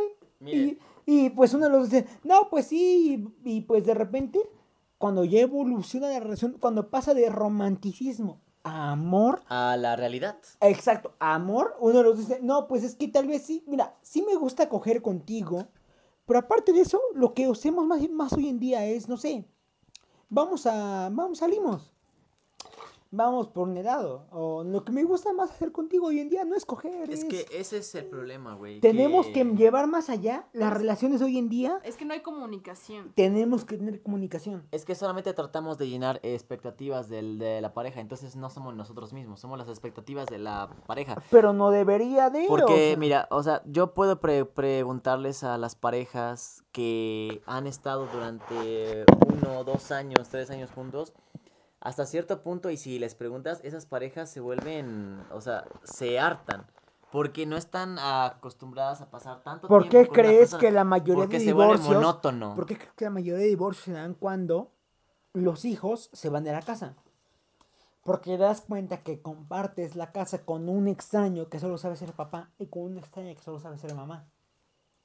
Entonces, para tener una pareja en común, más allá de coger y de decir, siento chido, es el tengo un proyecto en común. Y el proyecto en común más común en nuestros días, ¿cuál es? No ese, el que vas a decir no es ese. ¿Cuál Es es que el yo también siento que no es el proyecto común. Es que ese no ¿Cuál es el proyecto común más común que hay? No, es porque, o sea, si ya estamos No, yendo no. a la edad yo- contemporánea, ya no es ese. Ya no es ese. yo Claro que, No, güey, no, no, chequen, es chequen, la chequen. neta- La neta, yo siento que el proyecto Busca común- las estadísticas. ahorita, no, busca, no intenta, No. busca, te, te reto a buscar. ¿Qué estadísticas? ¿Y por Bu- parte de no, quién? No, busca, tú busca ahí. Mira, yo te puedo ¿Cuál es la decir razón? que hubo un proyecto de sociología de los de la UNAM y dijeron que ninguna pareja quería tener lo que tú vas a ¿A cuántos años, a cuántos años se juntaron tus padres? Mm, Los míos, el, el mío tenía 35, mi mamá tenía 28. ¿Eres el primer hijo? Sí, mm, para mi papá sí. ¿A cuántos años tus padres? A los 21. ¿Era su primera hija? No, soy la segunda. Y decir Renlitz jodió mi hermano. Ok, no, pero es que es. Es que mira, de No, no, es que, es que, es que la ver, que- generación, es que la generación de ellos, es que la generación de ellos así lo veía. Que dé el punto Víctor de cuál es el proyecto común. La generación de ellos veía como que nosotros, personas, teníamos el hecho de proyecto en común, el tener, el creer que nosotros, por 18 años, podías tener a una mujer si te embarazabas de ella. Si la embarazabas. si embarazabas. Y hoy en día, o sea, nosotros no lo creemos. Tú y yo, tú, tú yo y Edwin, creemos que no. Y, la- y es la verdad. Pero nosotros tenemos una educación diferente, muy diferente a la mayoría de la ciudad. Dime hoy en día, alguien de la clase baja de Puebla, de la clase baja, sí, de los que no, no van ni a la prepa y todos ellos, que no tengan un hijo antes de nuestra edad, Es la verdad, lo tienen. Ah, de hecho, ahorita me he dado cuenta que también hay varios compañeros. de Conocidos. prepa sí que tienen un hijo ya. Sí. ¿Y sabes por qué? ¿Por qué? Porque por más despersonalizado que sea el chico o la chica, entendió que el único proyecto en común que tenían era tener un hijo. Es que Es- No, no, no, y antes que me digas que no, bro, la forma más fácil de hacer de tu pareja, espérate, casi, casi 18 No, años. pero es que yo siento que el, este de proyecto, un el hijo. proyecto común que buscan ahorita es crecer. O sea, tanto. Y, y ojalá fuera a crecer, no, ojalá. pero siento que sí es ese. Es porque que búscalo, no, neta, búscalo, neta, in- investigalo. Ojalá fuera a crecer en comunidad. Ojalá fuera a decir, yo te apoyo a ti, tú te apoyas a mí. ¿Por qué, ma? Por- Se dime está, bueno, se dime está la razón por la que se casan. ese proyecto, pero en sí, Ya, se ahorita, está tra- ahorita dime la razón por la que se casan, bebés. por la que se casan la mayoría de adolescentes en México.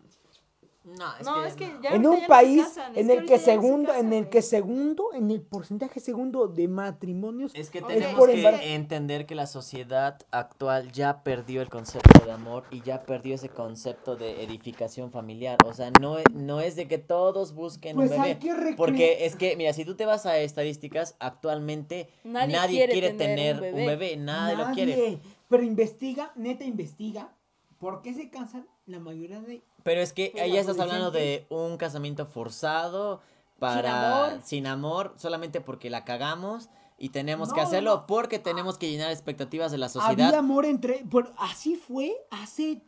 Así siempre ha sido. Es que tenemos que llenar No. expectativas de la sociedad, por eso nos casamos. Y de hecho no se trata de eso, sino que nuestros padres nos casan porque para la sociedad está mal que tengas un hijo y no te hayas casado. Ese es el problema. La sociedad actual de jóvenes y de adolescentes, búscalo. Hay un, hay un, este, hay un documental de la UNAM que se llama Parejas Solitarias, algo así. Y nadie busca eso, güey. Nadie busca absolutamente tener un hijo. A lo mejor suena un poco egoísta, pero busca el bienestar propio, el, el Sí. que, el que nosotros eh, luchemos por lo que en verdad queremos. O sea, en mi caso, yo quiero tener una carrera, una maestría y un doctorado, y ya después de ahí veo si decido yo tener una familia o no, pero no. Y si el contexto es bueno para Exacto, traer un exacto. hijo, ¿no? Porque no voy a traer un niño cuando no tengo ni estudios, ni un sustento económico fijo, ni un lugar a donde tenerlo seguro, o y menos en una sociedad como la que está ahorita, y menos con los problemas que, te- que estamos teniendo ahorita con lo de los virus, el, el pensamiento de la sociedad que está todavía en controversia, que la violencia, no sé, involucra muchas cosas. Piensa. O sea, lo que menos No, pasa por la cabeza de nosotros algo. es Mira, tener un hijo. Porque por eso e- e- existe respondan. esta conceptualización de métodos anticonceptivos. Por eso generamos Ojalá. una neta, cultura para no tenerlos. Ojalá hubiera esa cultura. Dime algo. Tú eres una chica común y cualquiera. Yes. no tienes expectativas más allá de, no sé, preparatoria. Supongamos que eres más, más abajo del límite común. Ujú. Y conoces un chico guapo, educado, que sabe de la vida, y le gustas, te gusta, tienen relaciones. Y tú dices, verga, güey, ese güey me gusta y lo quiero tener. Entonces, ¿por qué razón se quedarían los dos? Si tú no tienes una, un proyecto en común, o sea, si tu, tu única razón para existir es quiero ser su novia y él tiene proyectos en común, como, no, no, yo quiero crecer, yo quiero educarme, yo quiero ser, quiero ser educado por, no sé, tales eh, eh, ideologías. ¿Por qué? Porque el bien común es que queremos estar juntos, por algo estamos juntos, por algo hicimos lo que hicimos. Pero no, el bien común no es, no es tener un bebé, a fuerza no es tener un bebé. Yo puedo estar con él por, no sé, me gustó su cabello y él puede estar conmigo porque, no sé, eh, se sentía bien. No, no significa que a huevo, yo, a huevo pensemos o la única solución sea que yo lo amarre, porque, bueno, vulgarmente se diría no, no. amarrar. No, no, En el siglo XX no, se mira, ponía no, eso, ¿no? no es Ajá. vulgarmente, es que no hay proyecto en común entre tú y entre él. No Pero entonces no sería un proyecto, sería una solución a Mm. un... No, no, ni sería solución, sería un problema, generar un problema, no así hay, hacerlo más no hay grande. nada en común entre él, tú y entre él. Entonces, ¿por qué nos conocimos si no tenemos nada en común? Porque se enamoraron. No, entonces amor- no puede ser amor si no tenemos nada en... Bueno, de No todos amor, no amor, enamoramiento es diferente. Ok, no puede haber enamoramiento, solo le gusté, le gusté en ese instante y nada más. El que te generalices tú ilusiones y creas que esa persona te va a pertenecer por mucho tiempo, ya es, ya es cosa de que no lo no supiste in- interpretar. ¿O cómo, cómo verías eso? Es A ver, problema. este, a- algo que aprendí de compañeras feministas que me han mostrado todo esto y en especial unas especiales que se llaman y Amamai, eh, me, me mostraron a una autora importante. Esta autora, y de hecho les puse un video a ustedes dos, se llama Brigitte. Brigitte, esta per- per- persona decía que esta, esta idea de que nosotros tenemos que ser unos seres que solamente invierten el, el tiempo necesario con algunas personas, con algunas personas que nos interesan, es una eh, idea completamente capitalista. Y no solamente capitalista, sino del sistema bancario. De que yo no invierto mi tiempo, yo no invierto ciertas cosas en cierta persona porque no me interesa. Es esta idea de no estar con las personas porque no nos interesan de despreciar. Y ahí hay un deterioro fuerte de los seres, un deterioro fuerte del individuo. De que solamente lo basamos en tener hijos, solamente lo basamos en, en congeniar, Es en que así se- casarnos. Así se, venido- así se viene creyendo desde hace Es que es una idea súper colonialista. No, Y egoísta, de y años, sobre todo egoísta, Yo trato de entender el amor como algo que se ha venido construyendo, de, no, no de ahora. Por eso, el amor ha ido evolucionando y hasta ahorita evolucionó a una parte donde nosotros, quere- Tomamos ajá. idea por nosotros mismos. O sea, hasta siento que es un pensamiento bueno. ¿Por qué? Porque no, no traes a una persona al mundo donde, donde no es bien recibida. Y de hecho vi apenas eh, en una serie de, de Netflix, eh, si no mal recuerdo era... Ay, ¿cómo se llama esta? ¿Dónde sale Otis? Otis, ah, Sex Education. Ah, Sex Education. De Walking Dead. No, No. Sex Education, donde dice que. Donde está una escena donde están en una clínica abortiva y entra. Entra la chica y se encuentra una señora. No me acuerdo cómo se llama. Este, el chiste es que entra y se encuentra otra señora que dice que sí ya, ya había entrado más veces y le dice que sí, pero porque ella sabía que es mejor no ser madre a ser una mala madre. Porque si tienes hijos que no esperabas, no tienes el sustento económico y todavía tienes una mentalidad donde no eres todavía lo suficientemente autónomo para poder cuidar a otro ser humano, ese chiquillo crece con desamor, Y crece eso con... es lo que hace tan especial el siglo XXI. Que Por eso- rompemos esos por eso dices, debemos- Que rompemos, tenemos, ahí tenemos estás que... razón. Pero Obviamente. es que romper los no, paradigmas no. no. se basa en tener un hijo. O sea, No, no, no, romper los no. paradigmas es mejor no tenerlo para no que sufras. Porque mira, Pero le damos cuan- voz, cuan- después de cuando, 6.000 años, le damos voz a una mujer cuando para muchos decidir. individuos, cuando muchos individuos la cagaron y tuvieron un hijo y ya, ahí se genera un deterioro fuerte del individuo, porque ahora tiene que sustentar a una familia, ahora tiene que abandonar todos sus sueños para mantener a esa familia, porque no puede abandonarla. Pero por fin lo... Entonces no Por se fin, trata de tener un hijo. decidir, El él proyecto en común no es tener un hijo del siglo XXI, no es tener El un amor hijo. no es eso, bro.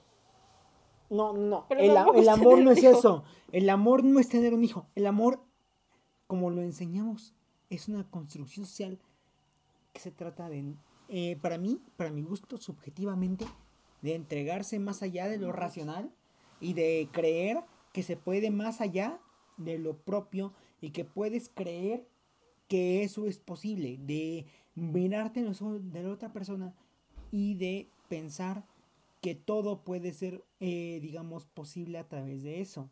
O sea, de confiar en ella, de creer en ella, de creer que eso, esa relación es tangiblemente posible y de poder tener una relación estable. Al fin del día. Es que ninguna relación es estable. En las relaciones siempre hay problemas. El, el chiste El, es, a- el esa- chiste es el- saber el- cómo el amor, el amor va a terminar. Creo que estamos, en- creo que estamos, creo que estamos conscientes de eso, ¿no? Mm, Que el amor acaba. El amor no, acaba. No, siento que no No, el termina. amor acaba, No, siempre, sí, no, Porque aún es así, que- cuando terminas con una persona, la sigues queriendo. La sigues amando, aunque no de la manera... No, de una manera No diferente. de la manera exactamente eso. A mí me das un punto, no de la manera. Practiques amor.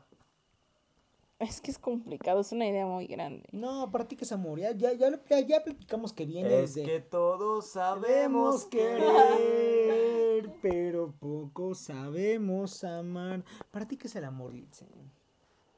Para es mí, que amar y querer no... No, ya, pero ya, ya, para sí, mí el amor sería compartir tanto buenos como malos momentos y solucionar problemas que surjan eh, cualquiera de, de, de las de los individuos que están formando la relación. Eh, el amor es, es tanto dar como recibir. No te complementa, pero sí te hace crecer. Sí te suma. Nunca te resta. El amor nunca te va a restar porque si lo está haciendo está mal. No es amor. Y eso se lo puedes preguntar a cualquiera. Y me gusta, Eh. me, me gustó de amor, me gustó, o sea, soy un hombre que habla de creer y de no creer y me gustó, me gustó de amor y el hecho de tiene que complementarte, tiene que estar ahí para ti, pero también tú tienes que estar para ella y de- por el hecho de que sea tuya y que tú seas de él, o sea, que es una relación no, no significa que sean del uno ni del otro, que todos tienen que crecer. Exacto, gustó, se tienen que apoyar. tienen que apoyarse a sí mismos, eso, eso me gustó. Eh, nadie ha dicho en su vida que tener una relación es fácil. Y, Nada. y, bueno, ustedes piensan en, en las redes sociales que todas las parejas no tienen Eh, peleas y eso. ¿Qué opinan? Y están No, mal. ¿Qué opinan de, de las aplicaciones que te ofrecen el, el Love Without the Fall? Tinder. El, eh, sí, el amor sin la caída. Tinder. Grinder. Grinder es para es que... ¿Qué opinan eh, de Tinder? eh, O sea- Tinder es como que una aplicación para yo asegurarme de que no voy a salir lastimado.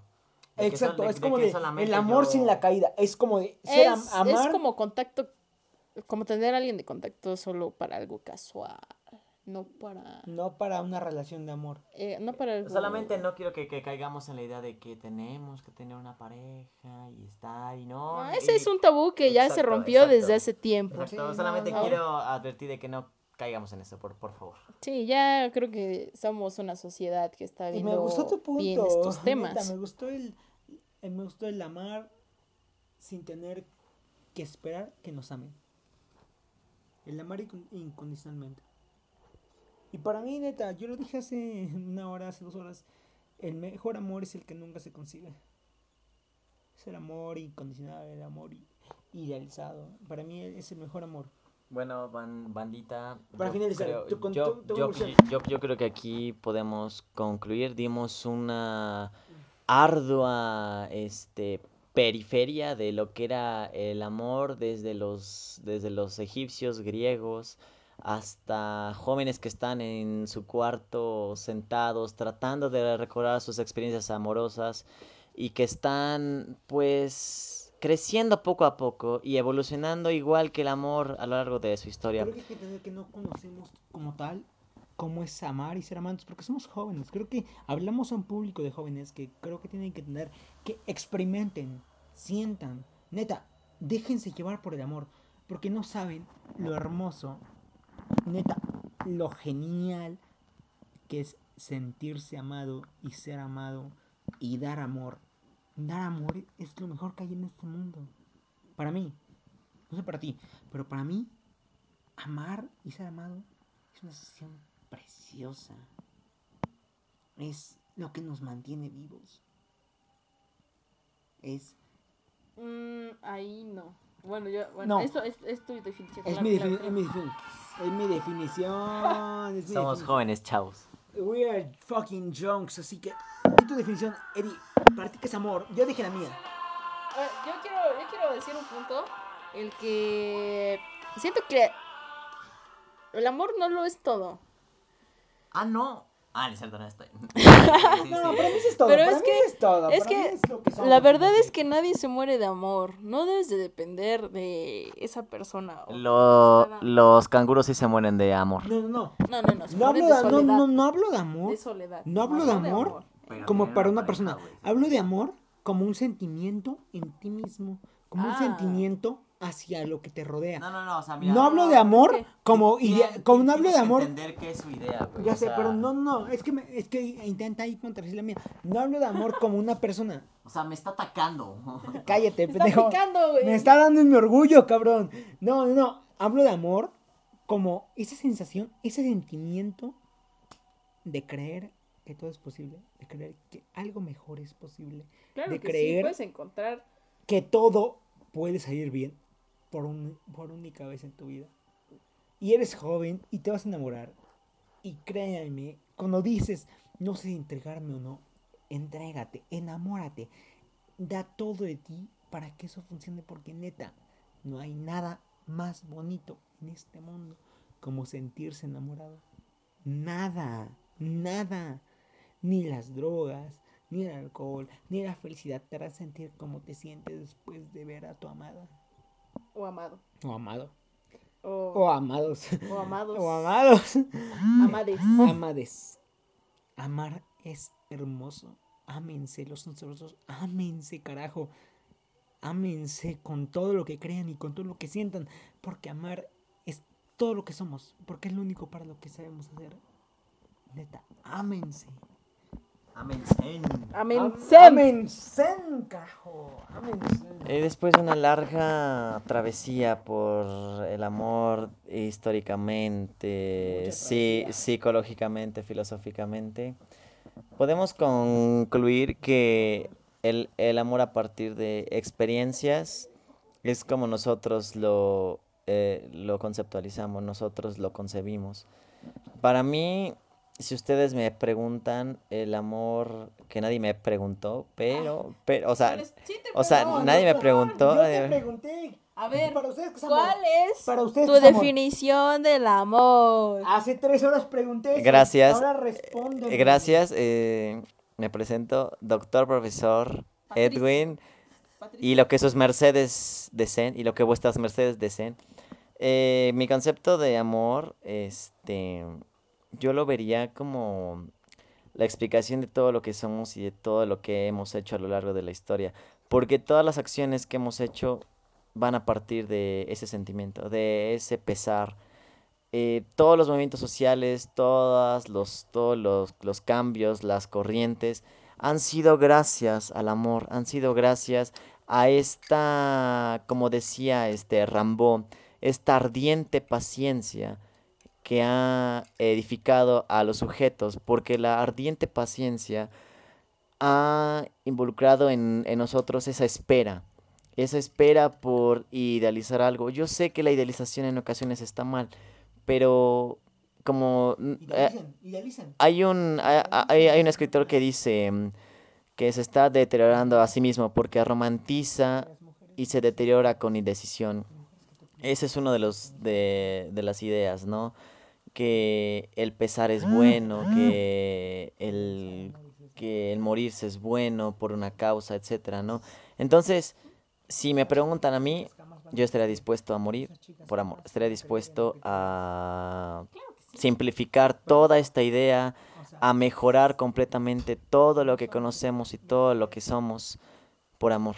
Yo, como muchos amigos me conocen y muchos, muchas personas me han, han hablado conmigo, estaría dispuesto a entregar mi vida por una causa de amor. Porque ya lo ponía el Che Guevara en tela de, en tela de juicio, que el verdadero revolucionario está guiado por reales sentimientos de amor. Y yo, si ustedes me siguen preguntando, daría mi vida entera por la causa y daría mi vida entera por el amor que tengo al cambio social, porque aún creo en los individuos y la reivindicación del sujeto. Y con esto me despido, siendo su historiador favorito. Ay, sí, Ah. eso es mamón. Me encantó tu bien, bien. Amar, ama. soy como de 31 minutos, güey. El personaje favorito de todos los niños de 31 minutos, güey. ¿Eres calcetín con rombos? No es Juan Carlos Bodoque. No, todo el mundo todo calcetín con rombos, güey. No, a mí me gusta más Juan Carlos Bodoque. Escuchemos el significado de quién más. Nada más. Ya. Ya, mira, leemos comentarios. Una chica aquí nos dijo: Eres, mira, es como un sueño que al fin ya encontré. Es como una luz que se esparce por el alma, que recorre como el agua. Hasta, que, llega al corazón. El bambino, mi va Cabildo Rosalba. Te amo. Ni te conozco, pero te amo. Yo igual. No la conoces. Yo también. ¿Quién? No sé ni quién es, pero la No, conoces. yo tampoco, pero A ver. te amo yo también. ¿Quién me dijo te amo? Es Cabildo de Rosalba. No sé quién es que lo salga, pero la Y amo igual. Ángel Cerón, eh, Otón. Ama, ama sin amar, ama con ser amados, ama y ama.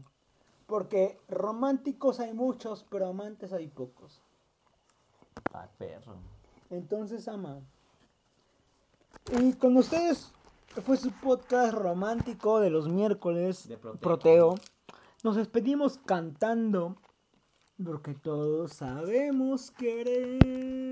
Pero pocos Sabemos amar.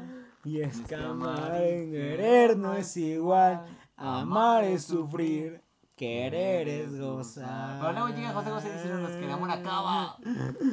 Porque el amor acaba. Fin. A